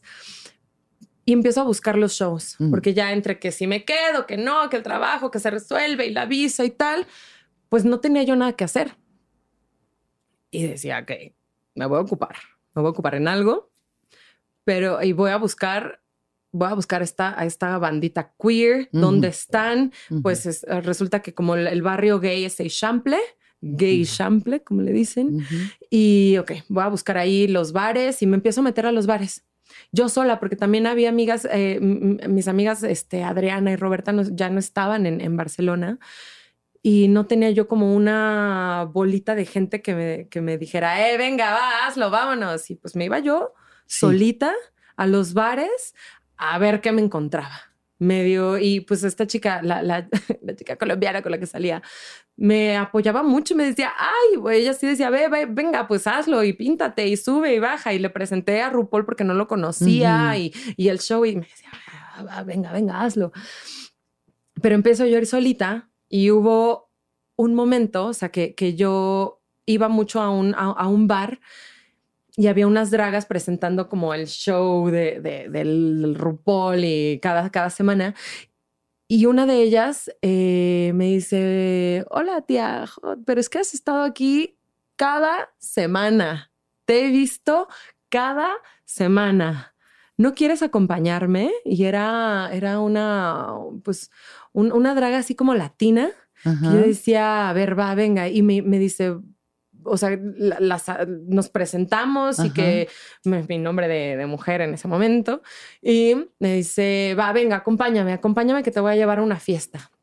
Llegamos a esa fiesta y en esa fiesta estaba una draga que se llama Sagitaria. Ujú. Sagitaria. Icónica, icónica, icónica. Y Sagitaria, como que, como que nos agarramos mucho cariño. O sea, y me decía, ay, tía, joder, que eres súper linda y estás aquí todo el tiempo, qué mona, qué mona. Y esa noche me dice, va, venga, pues, a ver, ayuda, necesito ayuda con, con las maletas porque voy a ir a otra fiesta, ¿me acompañas? Y yo, sí, porque acababa de salir también ella como al mundo drag y a, a darse a, a- a- a conocer. Me dice, ve, acompáñame porque... mm, eh, necesito ir a, a este bar a, a, pues, a- que me vean, ¿no? A presentarme. Y yo, "Ah, venga, te ayudo. Y mira, cárgate esta maleta y cárgate esta otra. Y yo, va, ¿nos vamos en taxi? No, nos subimos en el scooter eléctrico. Ah, Entonces ahí voy yo, agarrada de la cinturita de Sagitaria con dos maletas, la- su, su, peli- su peluquita en mi cara, Ah. dándole así las dos durísimo en el scooter, bajándole chample. Ay, no. Guau. Una fantasía. Y yo decía, guau, o sea, porque me estaba dejando llevar sí a todo, sí a todo. Sí, sí, sí, Y decía, wow. Y, y, pues en ese momento y, y como los siguientes dos, tres meses que siguieron, me presentó como a la crema innata de la, o sea, las personalidades drag de Barcelona. Mm. Y ya me conocían y sabían que yo estaba ahí con ella. Y también estaba como ah, su, su mejor amiga, Toya, Toya Colors. eh, también que le mando un beso, la amo. Ellas todo el tiempo me decían, o sea, como que yo las buscaba un buen, ¿a dónde van? ¿Y qué van a hacer? Ay, esta noche me presento en tal y tal y tal. Y ok, ok. Entonces ve- las veía, ¿no? Y, y también, curiosamente, me, me presentaron a una mujer que estaba como que medio estaba haciendo drag y yo decía, ¿cómo? ¿Eso sucede? ¿Eso ¿Existe? pasa? ¿Se puede? Ajá, y yo tenía un recuerdo cuando vine a México, en uno de cuando viví en Suiza, vine a México y una amiga me, me dice, me habla de noche, era la- el jueves en la noche, ¿dónde estás? Y yo, pues en mi casa, oye, no, es que tienes que venir a, Plaza Garibaldi, en el Teatro Garibaldi, ah, está pasando algo de dragas, no sé qué es. No sé qué es, pero hay un montón de dragas y tienes que estar aquí. Pues era la carrera drag de la Ciudad de México. Era la final donde estaba Eva Blunt. De payasita. Ajá. Ah, yo me subí esa vez al escenario. ahí estaba yo. Sí. Ahí estaba yo, pero yo no conocía dragas mexicanas. Era lo único que había visto de dragas mexicanas. Era la final. era Eva Blunt contra Cobra. Ajá. Y, o sea, hubo, fue un gran festejo esa noche porque, porque, eh, o sea, era como muy reñido. Gana Cobra esa noche y alguien me dice, ella es mujer. Ella es mujer y me quedé con esa idea. Y en Barcelona otra vez decía, wow, es que claro, yo recuerdo que alguien me dijo que una mujer, ¿cómo? Y, o sea, como que se me empieza a prender el foco y decía, pero a ver, sea ya no tengo nada más que perder. Sí. verdaderamente. Sí, verdaderamente. todo. O sea, estoy en un momento de mi vida donde pues no tengo trabajo porque no me sale, no me salía la visa, no, no funcionaba que a papel tras papel tras papel no pasaba nada. Entonces, o sea, yo pues dije, no, tengo, tengo que hacerlo. Un, algo, algo tiene que pasar que lo tengo que hacer. ¿Cómo? No sé. Este una noche, una buena noche, le hablo a Sagitaria, bebé, ¿qué haces? No, pues es que me estoy arreglando, voy a, voy a trabajar, voy a tu casa. Sí, sí, vente, vente. Está, está la toalla conmigo, no sé qué, vente. Llego a su casa y me siento muy segura de mi figura y le digo, porque ya estaba lista ella, le digo, Sagitaria, píntame. Sagitaria, por favor. Joder, tía, ¿estás segura? Yo que estoy segura, que es, es esta noche es esta noche. Me dice, va, venga, pero pues que nunca ha pintado a nadie, que nunca ha hecho una mujer, que no sé qué. Y yo, no importa, no importa lo que salga, lo que salga lo tengo que probar porque ya no, o sea, no. Ya no puedo más. No puedo más. Puedo más. Entonces, entre, entre la toalla y entre Sagitaria me pintan y aparezco, ¿no? Y me ponen mi primera peluca. ¡Wow! Y me, o sea, y salimos a la calle tremendas, caminando. Me sentía en otro mundo, en una fantasía, en otra galaxia. Y, salgo y llegamos, llegamos al, antro, llegamos a, este lugar donde iban a dar show y nos abren, claro, ¿no? A las tres dragas, nos abren la puerta grandota por atrás, entramos al backstage. Lo primero que me dijo una, una de las dragas que estaba ahí dentro me decía, hostia, pero ¿quién es este niño tan lindo? Joder, pero ¿quién es este niño tan mono? y le decía a la Sagitaria, joder, pero que sí es ella. Es ella, pero a ver, no. ¿De verdad eres tú, tía? Bueno, esa noche me acuerdo perfecto. O sea, traía yo como una cosita que nunca me hubiera puesto en la normalidad. O sea, el pelo, los ojos, traía yo un ojito blanco también, pero no tenía yo para mm. nada desarrollado como el personaje que traigo ahora, ¿no? Entonces, era un, eh, era caminar casi desnuda, con una peluca, siendo otra persona, la gente tomándose fotos, o sea, bailando contigo. Era una interacción. La, interacción cuando eres drag es diferente cuando estás con la gente, ¿no? es como la emoción. la emoción. Acabó la noche, me acuerdo, yo regresé a, mi casa que estaba como, yo vivía cerca del Parkwell, entonces era muy lejos, era en una montaña, y aún así me regresé con tacones, con la peluca, caminando seis de la mañana me quito la peluca, me veo al espejo y dijo, y, pienso hacia mí es, es esto. Esto es. Ya está. Y a partir, y ese, esa noche, un agosto del 2019, nace Andrómeda. Y nací, o sea, como como de, las entrañas de estas dos chicas, amigas mías, que me hicieron, porque pues como en la cultura drag, sí, pues una, la draga que te hace primero y que con es tu madre. es tu madre, ¿no? Pero siempre tuve esta conversación con Sagitario, pero me decía, jo, tía, pero es que yo soy súper joven, pero es que yo no puedo parir a nadie, pero es que yo más bien soy tu hermana. yo, sí, sí, claro, claro. Entonces, claro, no, yo, yo no entendía esto de las familias en ese momento, no, pero pues, nada, o sea, yo la, siempre la sentía muy cerca. Y nada, o sea, pues agosto, de verdad, en ese momento estaba todo tan complicado con la visa, con el trabajo. Me estaba, estaba yo, eh, trabajaba yo en un smoke shop. Como no encontraba trabajo, pues eh, lo único que me pagaban en negro era meserear y en un smoke shop. Entonces me la pasaba yo cortando marihuana todo el día, fumando. O sea, no quería pensar tampoco como, pues estaba muy triste todavía. Estaba Claro. yo como muy confundida. Sí. ¿Qué estoy haciendo aquí? Este no es mi país. O sea, todo ahí, pasándola duro. Lo único, lo único que hacía sentido era el drag. mm, Era volver a salir, volver a maquillarme, volver a ponerme una peluca. Y en todo ese así revoltijo de cosas, yo, yo la verdad es que, o sea, estaba teniendo yo también conductas muy, muy este, tóxicas hacia mí misma, no comer, o sea, eh, estar con todo el mundo, mal, o sea, como muy, muy tóxico hacia mí. Y fue en ese momento también que, que, que experimenté como mi primer ataque de pánico, real, físico. O sea, duro porque, wow, o sea, algo, algo ocurrió en mí. Hubo una discusión que tuve con unas personas, no lo sé, que me detonaron esto. Y fue real, fue muy real. Fue ir en el metro y, ¿sabes? Como cuando es físico y las palpitaciones y, y, y sientes que te vas a morir y algo te va a pasar y todo, como el, el- el daño que te van a hacer es inminente. Ujú, O sea, y no podía respirar ujú, o sea, no sé cómo salí del metro, no sé, la gente, o sea, yo veía a la gente, era como estar drogada, como mu- Ujú. algo muy visual. Yo veía a la gente acercárseme a la cara, como con colmillos, horrible, o sea, un miedo, sentía que algo otra vez se me estaba como apagando. ok. Y nada, o sea, como que eh, todo este tumulto, todo ese revoltijo de emociones y cosas, y lo único que se ha sentido era el drag y pues el trabajo, y me la pasaba pues muy, muy fumada, muy, muy fumada, como para tratar de, de, de apagar mis sí, pensamientos y, que el hecho de que no había vuelto a México en dos años y no había pisado tierra, ni visto a mi madre, ni a mis amigos. Ujú, Pero entonces regreso hace dos años.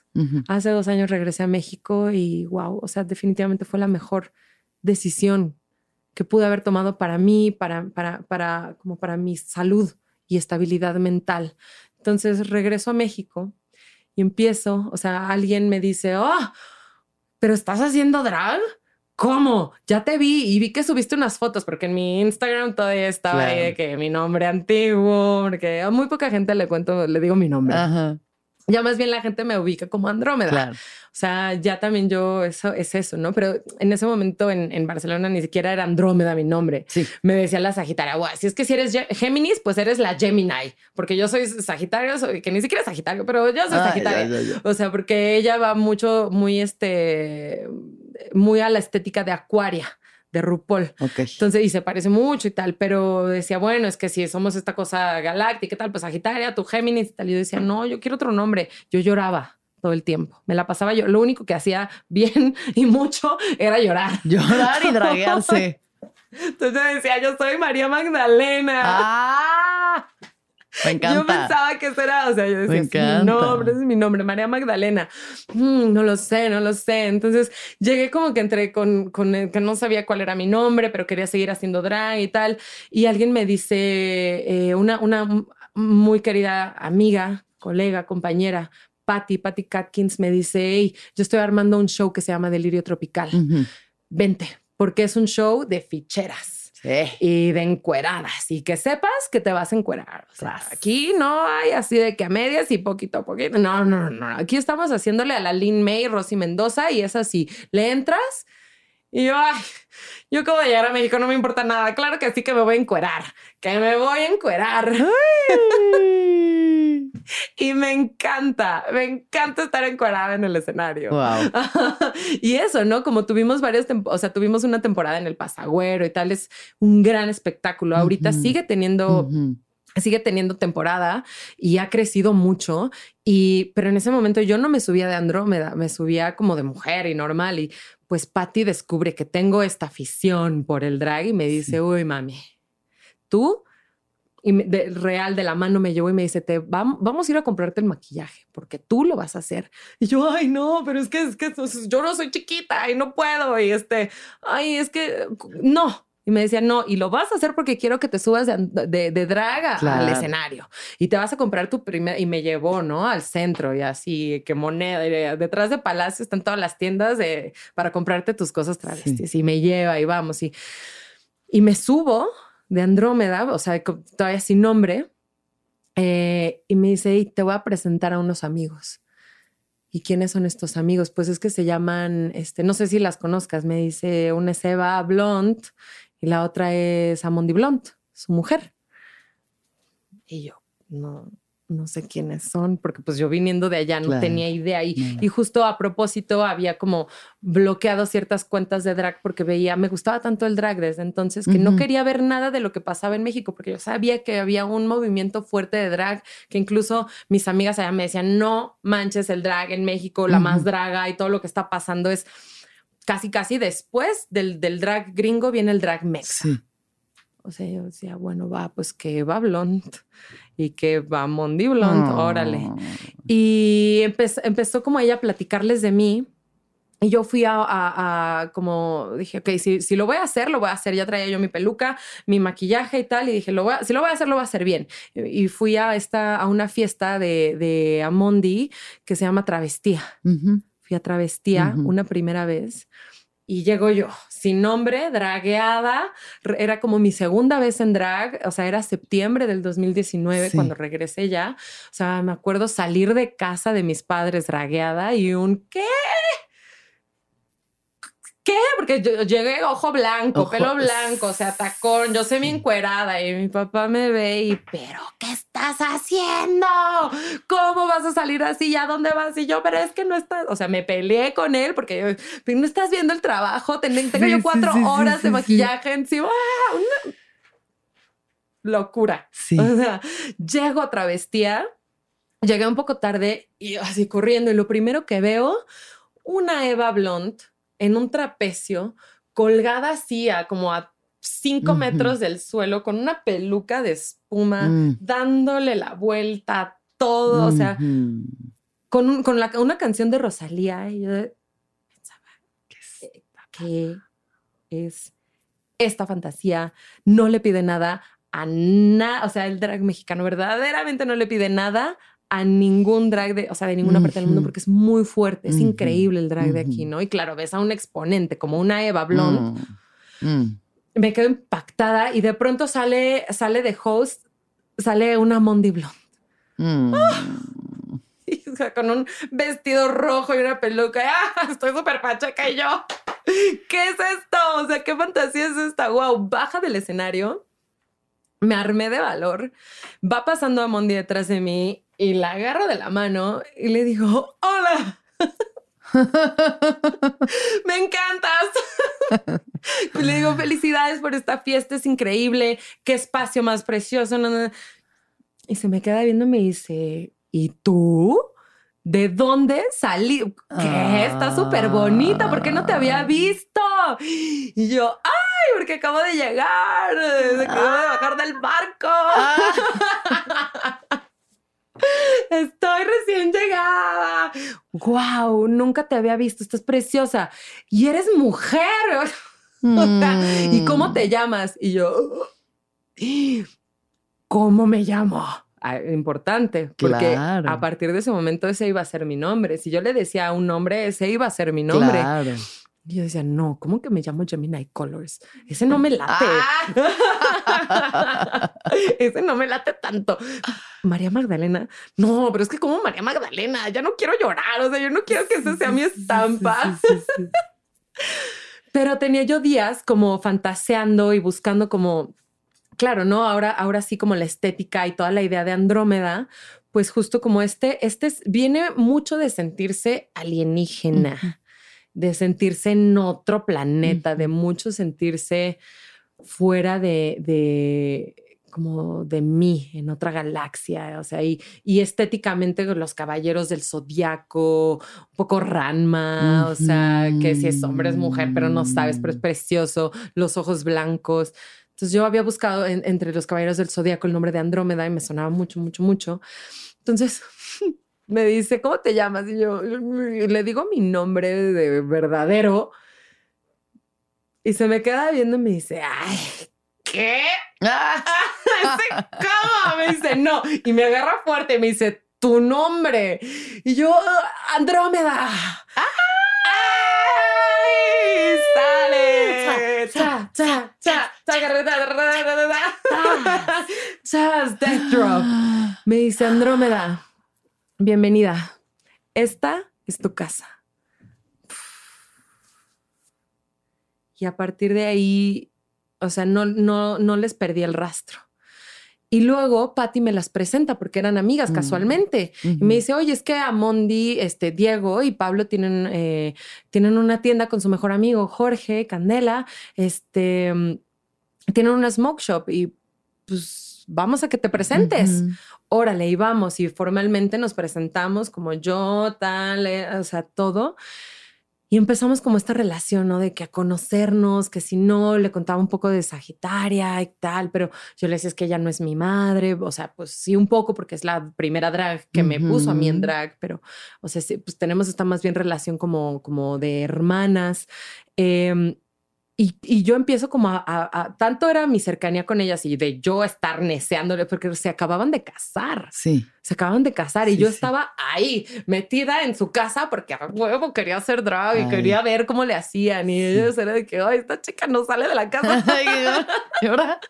¿O la ¿Por qué corremos? no? ¿Cómo le- yo, y- y- o ¿Cómo sea, yo dormía en el sillón de Amondi y de Pablo ahí de que Tú ahí con los perritos, la gata, así todos. todo, porque no me quería salir de ahí. No quería quitar el dedo del renglón porque se- lo, de verdad lo, lo, lo que me seguía haciendo sentido en mi vida era eso. Pues no tenía chamba, no tenía nada aquí a que regresar. Y también, o sea, me di cuenta que en ese momento, cuando me empiezo a encuerar y me empiezo a draguear y tal, pues ahí se perdió completamente la, la, la, algo que quedaba de comunicación o de relación con mi ex marido. Fue como, no, o sea, este chico no soportaba verme Ujú. semidesnuda, Claro. pintada. Entonces, pues me bloquea de todos lados y pues bueno, ya, o sea, ahí queda, o sea, se, volvió un casi como si él hubiera muerto. No hablamos más, no tenemos más contacto, relación alguna. Él siguió con su vida y yo también. Pero entonces eso también eh, incluso hasta me dio más fuerza para seguir como, órale, ay, no le gusta, pues más lo hago. A mi papá no le gustaba, pues más lo hago. A mi, a mi mamá le causaba extrañeza, ay, pues más lo hago, como para que se familiaricen. Esto no, o sea, no es que yo sea como una loca, o sea, estoy queriendo hacer arte. que- Claro. o sea, un tipo de arte que es complicado entender a veces Sí. y más viniendo desde una mujer, ¿qué es esto? ¿No? Y eso era algo que también le encantaba a Mondi, que me decía, wow, me empoderas a mí simplemente con tu salir y existir y querer hacerlo, ¿no? Porque también fue un aprender, o sea, aprender de ella, sí, por lo mucho que, por mi cercanía, lo mucho que salían, pero practicar. Claro, practicar claro. todo, claro, todo. O sea, porque claro. no sale a la primera, pues tienes, o sea, tienes que tener mucha, este, mm, No, y ir- muchas irte ganas. formando, irte haciendo, ¿no? O sí, muchas irte- ganas, muchas, muchas ganas. Sí, sí, Piensa la es gente un- que es, muy un fácil. tanta dedicación, las horas para vestirse, para maquillarse, El- para armar los shows, es tanta dedicación. La gente no se da cuenta de pronto de todo el esfuerzo que Es requiere. mucho y, y de pronto sí como baby drags es como, ay, pararse ahí nomás y verse bonita. No, no, o sea, es algo que también yo le veo a Eva, que es como formarse como artista y no solo como, como, como artista circense que lo es, pero como, como, como alguien que interpreta y que es, es un 360, ya sabes, que te peinas, que te pintas, que te vistes, que te haces tus coreografías, te aprendes tus canciones, o sea, es un todo y lo tienes que hacer tú todo y tener mucho amor a, a este arte para que te salga bien, Totalmente. ¿no? Entonces empiezo yo como a, a- a crecer, a crecer en eso y pues sí, ¿no? La, la gente también me empezaba, ¿no? Las dragas cuando salíamos, ¡ay! Que la nueva hija, que no sé qué, y yo, no, no, no, o sea, porque esto de, de nombrarse hijas y madres también, o sea, es que te lo ganas. Claro, claro. Te lo tienes Sí, también sí, que- sí, que, que, que, que crecer en eso. Y, o sea, siempre fue como, mm, va, ok, va- vamos a hacerlo. No soy hija todavía, pero seguir construyendo sobre eso, sobre eso, que, que me sigan viendo, que sigan como em, creyendo en mí y, y- y viendo que yo sí me lo estoy tomando en serio, ¿no? Porque de pronto al no haber mujeres, pues no... O sea, como que no es la credibilidad para una mujer que hace drag es de pronto un poco menor. menor, porque, ay, menor, claro. es que qué fácil. sí. Tú ya te pintas. Tú, pues es que ya tienes tu carita de mujer. Ya traes el No. chuki integrado. Ajá, que sí. Claro. ¿Que Bueno, sí? no todas, ¿eh? Pero Nosotras sí. exacto, exacto. Nosotros. Eh, El chucky es toda esta parte del El relleno, es- de pierna, el muslo, culo, o sea, todo esto que una pues ya lo trae. Una ya lo y trae, rebota ¿no? de verdad. Exacto, exacto. Y lo trae en serio. Sí. Porque claro, o sea, cuando, cuando eres chico te tienes que hacer tus, tus, este, tus caderas. No, pero es que no es fácil. No, no, no, no es fácil. También hay un, hay un trecho de hacerse eh, mujer a supermujer o en mi caso como a un alienígena o un, un algo que, Sí. Que pues que haga sentido, ¿no? También tienes que trabajar tu concepto muy bien. Entonces eh, empieza como toda esta construcción y que me empiezan a reconocer. Empiezo yo también, o sea, y yo pensaba, ok, le voy a hacer como Sagitaria, que cuando ella salió, pues solita se iba y se presentaba y decía, yo soy, y, y- y me empiezo a ir como igual sola a, a las fiestas de, de electrónica, porque a mí me gusta mucho el tecno y la electrónica y así, eh, de, de- de la Ciudad de México, un poco como en la escena underground, ¿no? Porque también eso es como lo que me gusta para, para mi personaje. Eh, y las dragas de, de como de esa escena también, eh, una pose, me empieza como, wow, veniste sola, qué perra, y oh, qué fuerza, y wow, eres mujer, y ah, entonces me empiezan a ubicar y tal.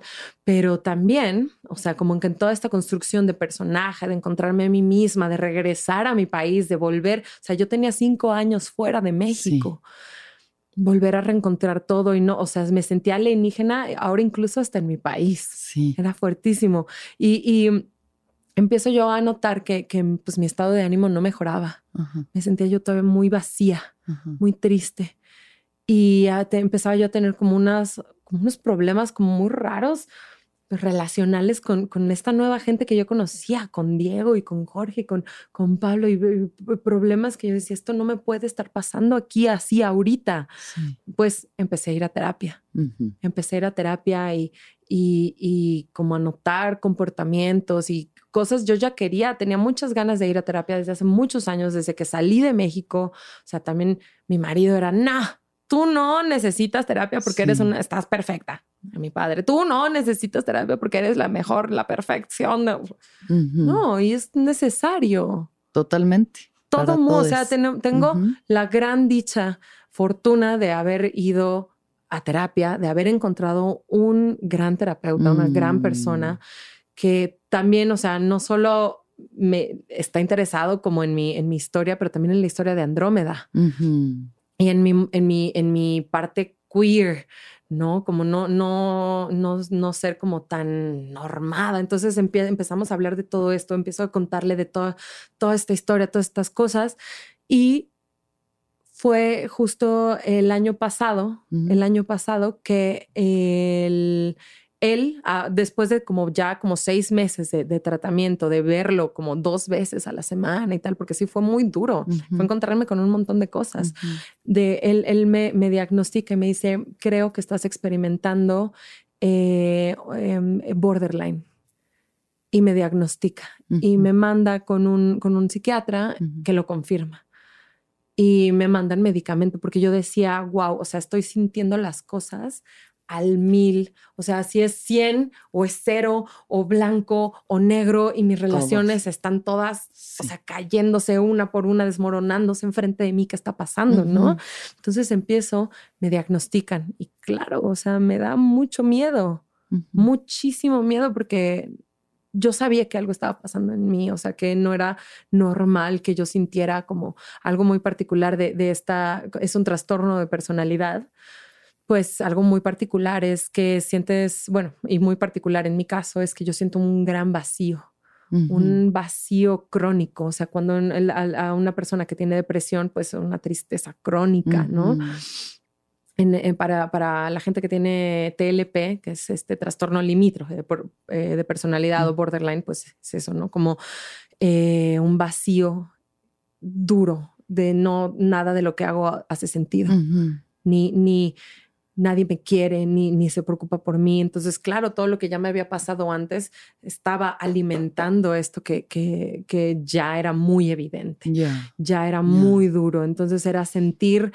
eh, tener problemas con tus, con tus conexiones porque sientes todo, lo- le dicen como el, el todo o nada, ¿no? Porque pues es border, entonces sientes al 100 o al cero, entonces es un sentir eh, una idealización y una eh, devaluación de una con, tus relaciones porque siento muy fuerte, o sea, cuando alguien eh, está contento. Y, todo es bueno y alguien me da como una, una, este, como ah, palabras de aliento y ¡buah! todo es increíble. Pero entonces, pasa como hacia el otro extremo, yo paso muy rápido, es pasar muy rápido de extremo a extremo y, enojarme con alguien, tener una discusión con alguien, eh, algo que se me dijo, porque también soy súper empática, entonces puedo ver como hasta como las caras que hacen, todo me, me, afecta, es muy fuerte, es como sentir todo a flor de piel, como si no tuvieras esa protección, ¿no? Mm, entonces este, había, claro, ¿no? Como gente que recién se conoce, teníamos nuestros problemas y todo era, era, o sea, yo querer desaparecerme de la vida ahora de, la, de las blonde y no saber de ellas, pero otra vez volver hacia ellas, un ir y venir. Entonces, pues había que regularlo, había que regular esa, esa, eso que me pasaba, que también pues fue algo que, que se detonó en, en, el momento que, que yo, yo siento que se detonó en el momento que me casé. Me diagnostican y empiezo a, a estudiarlo a entenderlo, a querer saber qué es lo que me está pasando a mí, pero también empiezo un tratamiento eh, con un antidepresivo. Y empiezo a entender también como toda esta, el estigma que hay detrás de, de, un diagnóstico y detrás de, de medicarte. Es como, wow, a ver, entienda, ¿no? O, o, entiende tú misma, Andrómeda, como es un desbalance químico que pasó por estas situaciones de tu vida. Es casi que, pues casi que tenía que pasar, ¿no? Mira cuántas cosas te han pasado. Claro. O sea, y, a ver, tengo, tengo 33 años y me han pasado tantas, tantas cosas una tras otra, o sea, como que sí viví un proceso muy, muy largo de transformación y muchos momentos de depresión y de estrés que era casi, un poco casi obvio que esto me, me, fuera a pasar, ¿no? Y, y, todo esto también fue alimentado no, por, eh, no solamente por esas experiencias, pero hubo ahí un momento en, en mi vida eh, estoy todavía viviendo en Suiza, ya estoy muy mal, muy triste, muy qué voy a hacer y regreso a México buscando un poco de respuesta. Em, y me topo con un, ex amigo, con un ex compañero y habíamos tenido como algunas, como habíamos tenido unas ondas ahí en la, en la escuela, en la uni. Pero siento, este chico tenía muchos problemas y muchos problemas con, otras mujeres. Era un poco violento. Y se aprovechó. Siento que se aprovechó de mi situación y de lo que estábamos compartiendo, porque yo también me estaba dejando ir y estaba un poco encandilada por, como por su energía de este, de este chico. Y eh, un día antes, dos días antes de regresar a Suiza, salimos de fiesta y estábamos muy, muy borrachos y muy drogados. Y llegamos a, casa de un amigo, me acosté y al despertar, él estaba encima de mí. Mm. Y estaba yo casi desnuda y estaba muy, estaba todavía yo muy, o sea, me, sentía como fuera de mí, estaba yo inconsciente, estaba yo inconsciente y pues fue un episodio de, pues, de violencia sexual y de salir corriendo y nunca había hablado de esto. Y regresar con esta, o sea, regresar, pasó como toda esa pesadilla y regreso al, día, fue, fue súper surreal porque al día siguiente estaba yo con mis amigas y les contaba, oigan, algo pasó. No entiendo muy bien qué fue, pero así sucedieron las cosas y, o sea, me dijeron, ¿qué? ¿Y él dónde está? Está desaparecido. Y al día siguiente me regresé a Suiza con el corazón. Mm. Porque claro, regreso y no le, no le conté nada a mi marido. No le conté nada a mis padres, no le conté nada a nadie hasta como meses después que, que yo sabía que también parte de, de lo que me pasaba con el borderline había sido detonado por eso, porque fue violento y porque fue horrible y porque estaba yo muy avergonzada. Y me sentía súper sucia. Y, ah, o sea, y este tipo me vuelve a hablar por teléfono hasta allá a mi casa, no sé cómo me consiguió, consiguió contactar conmigo y es que no hice nada y no pasó nada y no creas, o sea, tú qué estás así, o sea, ay, de verdad, ¿crees que algo pasó entre nosotros como invalidando y creyendo que algo, o sea, que estaba bien, que él estaba en lo correcto, como maldito cerdo? Y mm, nada, o sea, nunca, nunca más hablé de esto. O sea, ahí fue justo como en el movimiento Me Too y tal, pero es algo que, que, es como tan parte de mí que siento que también sumó mucho a, a, este, como un detonante. Claro. Un gran, gran detonante de la, como el trastorno de personalidad que estaba yo experimentando, más todo lo que había experimentado en, en años anteriores, te digo, es como casi que obvio, ¿no? Que algo tenía que estar pasando, porque no, no le estaba pasando bien. Claro, sí. Y afortunadamente, o sea, con, con el amor de, de, de, pues de Diego, de Pablo, de Jorge, de la gente que los rodea, también de mis amigas, de la gente de, de, pues de la uni, empiezo a recuperar, como a sentirme bien, a sentirme tranquila, a, gracias al medicamento también como a, parar, ¿no? A ponerle un freno a todas esas, a todo esto que estaba yo experimentando tan a flor de piel y ponerle pies y cabeza y decir, esto está pasando, ¿no? Esto, esto tiene, o sea, estaba yo viendo como el, el final del túnel Sí. O sea, por fin, como esto que me duele tanto, que no sé cómo verbalizarlo, empezaba a verbalizarlo, empezaba yo a, oh, esto me duele, esto sí, esto no, por aquí sí, por aquí no. Y entenderlo, ¿no? Alejarme también de la gente un poco y, y, al regresar a ellos, a regresar como con, con, con las blonde y con todo este, este mundo drag, pues decir, ok, pertenezco pertenezco, porque ellos me aman, los amo. O sea, me, demostraban cosas que yo también, o sea, a veces me exigía mucho, ¿no? Es que las cosas tienen que ser así y así me lo tienen que demostrar y tal. Es como, no, también tiene que ser orgánico y, y, amoroso y tal. Entonces, pues nada, seguimos construyendo nuestra relación. Curiosamente, eh, nos cae el COVID empieza la pandemia y empezamos a hacer cosas en casa, transmisiones en Instagram y eh, a mí me empiezan como a, llamar para entrevistas y cosas y empiezan, empieza curiosamente a crecer Andrómeda en la, en la pandemia. O sea, sí soy como un drag de pandemia. Claro, Corona Baby. Corona Baby. Y, empiezo y, conozco a, a Cobra alguna vez que la, que la vi ganar en el escenario y tal, y por ella y por otras mujeres drag empiezan a, a, notar que estoy en, en, el, en la escena drag de México con las blonde y tal, y me empiezan a buscar. Entonces empezamos a hacer como una comunidad de mujeres drag, de artistas, mm. mujeres drag en, en Instagram. Em, empiezo a, a, conectar con ellas porque sí que hay mujeres, hay bastantes, no muchas, pero, pero sí somos una como, o sea, una comunidad que, que, está ahí como dando pasito a pasito, ¿no? y, justo mi, mi, onda es, yo quiero seguir empoderando a las mujeres a través de mi historia, a través de mi fuerza, a través de mi arte, a través de, de, de que no tengo miedo, de que, de que vean que se puede hacer y que o sea, ¿qué importa? ¿No? ¿Qué importa que te digan y, y lo que piensen? Y, sí da igual si te hace feliz y, y, y, es tu llamado, vas, mija, hazlo. vas, hazlo.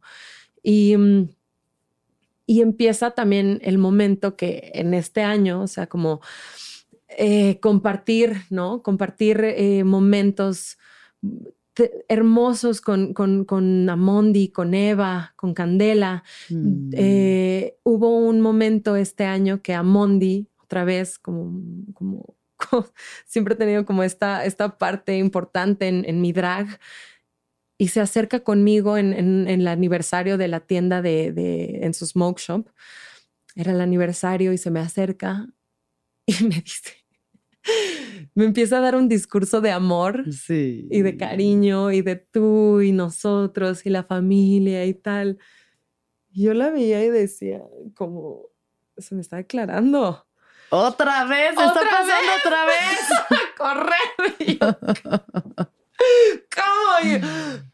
Y, yo la veía porque estaba súper pacheca. Estaba, estaba yo en otro mundo y yo como, wow, esto está pasando. ¿Qué, qué, qué, qué, qué? Me dice Andrómeda, Andrómeda, te queremos preguntar, Eva y yo, te queremos decir que estamos listas para volver a ser madres. ¿Quieres ser nuestra hija? Yes. Y ese sí, sí lo diste de sí, corazón. de co- Todo para afuera, sí. O sea, igual como no entendía y yo, sí, Amondi, sí, claro que sí, esto es un sí, sí, ¡ah! Eva, ya le dije, y sale Eva corriendo por atrás, wow, y me abraza, y salen las otras, las otras hermanas como abrazo grupal, como tu tribu, Tu tribu. aquí está, aquí estuvo, solo la tenías que buscar. Tenías que, que ser fuerte, ir tras ella, o sea, confiar, confiar, pero también dejar ir, ¿no? Porque la universa sabe, la universa verdaderamente sabe y si confías en ti, si tienes fe y, y- y haces lo que tienes que hacer, te- o sea, va a llegar, Va a llegar. va a llegar y llegó. Y llegó. Y llegó. Y desde hace unos meses ya puedo decir muy orgullosamente que soy ya la segunda hija de la familia Blonde. ¡Sí! Sí.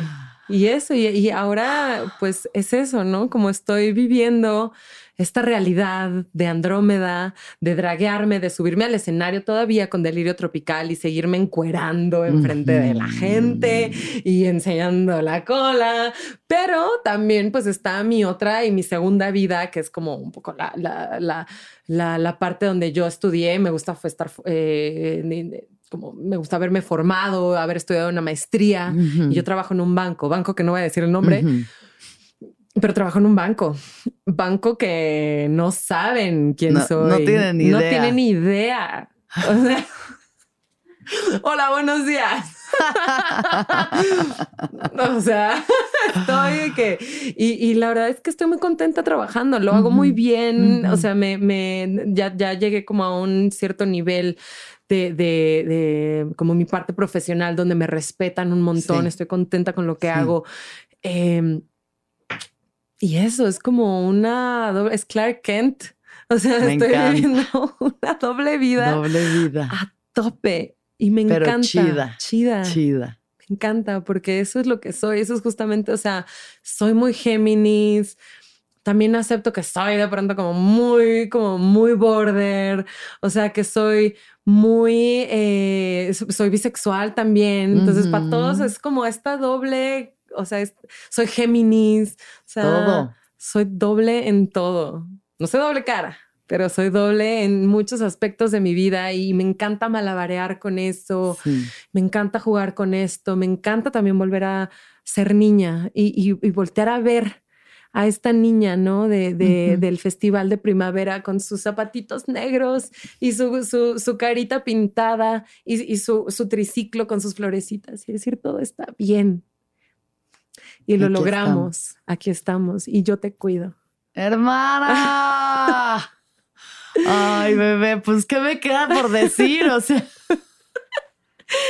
Ahí está, ahí está. No, pues gracias por este viaje, gracias por lo que eres, por lo que representas, por tus Gracias. multidimensionalidad, porque yo no digo son dos, son miles, infinidad de capas de complejidad, de ires y venires Todo. y te celebro y me encanta que existas y que sigas siendo un faro para todas y todos los que sienten ese llamado, que se sepan valientes. que no están solos, que se tienen a ustedes mismos, que ustedes tienen el poder de salvarse, de cuidarse, de quererse. y que siempre van a encontrar a su familia y a Siempre. su tribu. Siempre, Si son auténticos y se escuchan, llegarán. Siempre, siempre, siempre va a llegar. Ay, Andrómeda. Te tengo que hacer unas preguntas rápidas. Claro que sí. No sé, esperemos que sean rápidas porque, wow, con este viaje fuimos a todas las galaxias. A toda la galaxia, la galaxia de Andrómeda. Wow. Wow. Andrómeda, ¿cuándo fue la última vez que lloraste? Hace un par de días. Lloré porque, porque a veces es muy abrumador sentir tanto, Sentir tan fuerte, sentir esa energía de la gente tan a flor de piel y, y asusta, asusta y, y me pone a llorar a veces. Por eso lloré. ¿Qué es lo que más feliz te hace? Wow, mi, mi amor propio. El amor que tengo por mí, por, por mí misma, el amor que tengo hacia mí, el amor que he encontrado para mí, de mí, es lo que me hace más feliz. ¿Qué es lo más importante para ti? Mi familia, mi familia nuclear y mi familia drag, que también son mis amigos, son mi todo. ¿Y qué piensas de la muerte?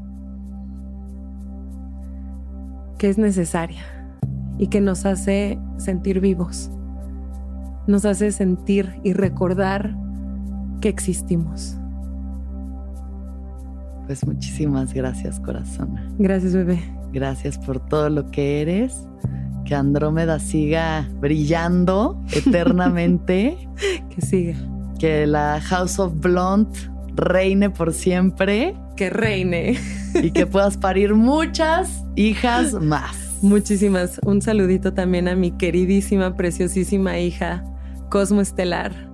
Por ahí está. Cosmo. Te quiero mucho, bebé.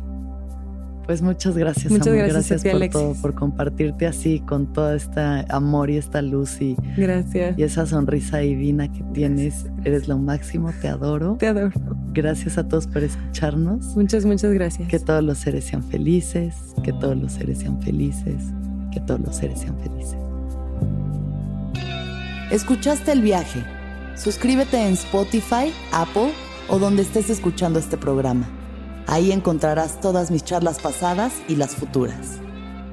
Si te gustó el viaje, entra a sonoromedia.com para encontrar más programas como este y otros muy diferentes. Este episodio fue producido por Daniel Padilla Hinojosa, Padi, Paola Estrada Castelán, Mariana GCA. Agradecimientos especiales a Héctor Fernández Mosqueda, Esteban Hernández Tamés, Andrés Vargas Russo.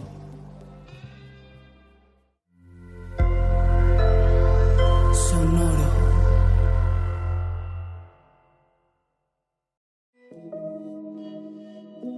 Hola, soy Roxana Castaños, una apasionada de la meditación y de todos los temas que nos llevan a una transformación espiritual, y te invito a escuchar Intención del Día, un podcast de Sonoro para dirigir tu energía hacia un propósito de bienestar. Encuentra un nuevo episodio todos los días en cualquier plataforma en donde escuches podcast.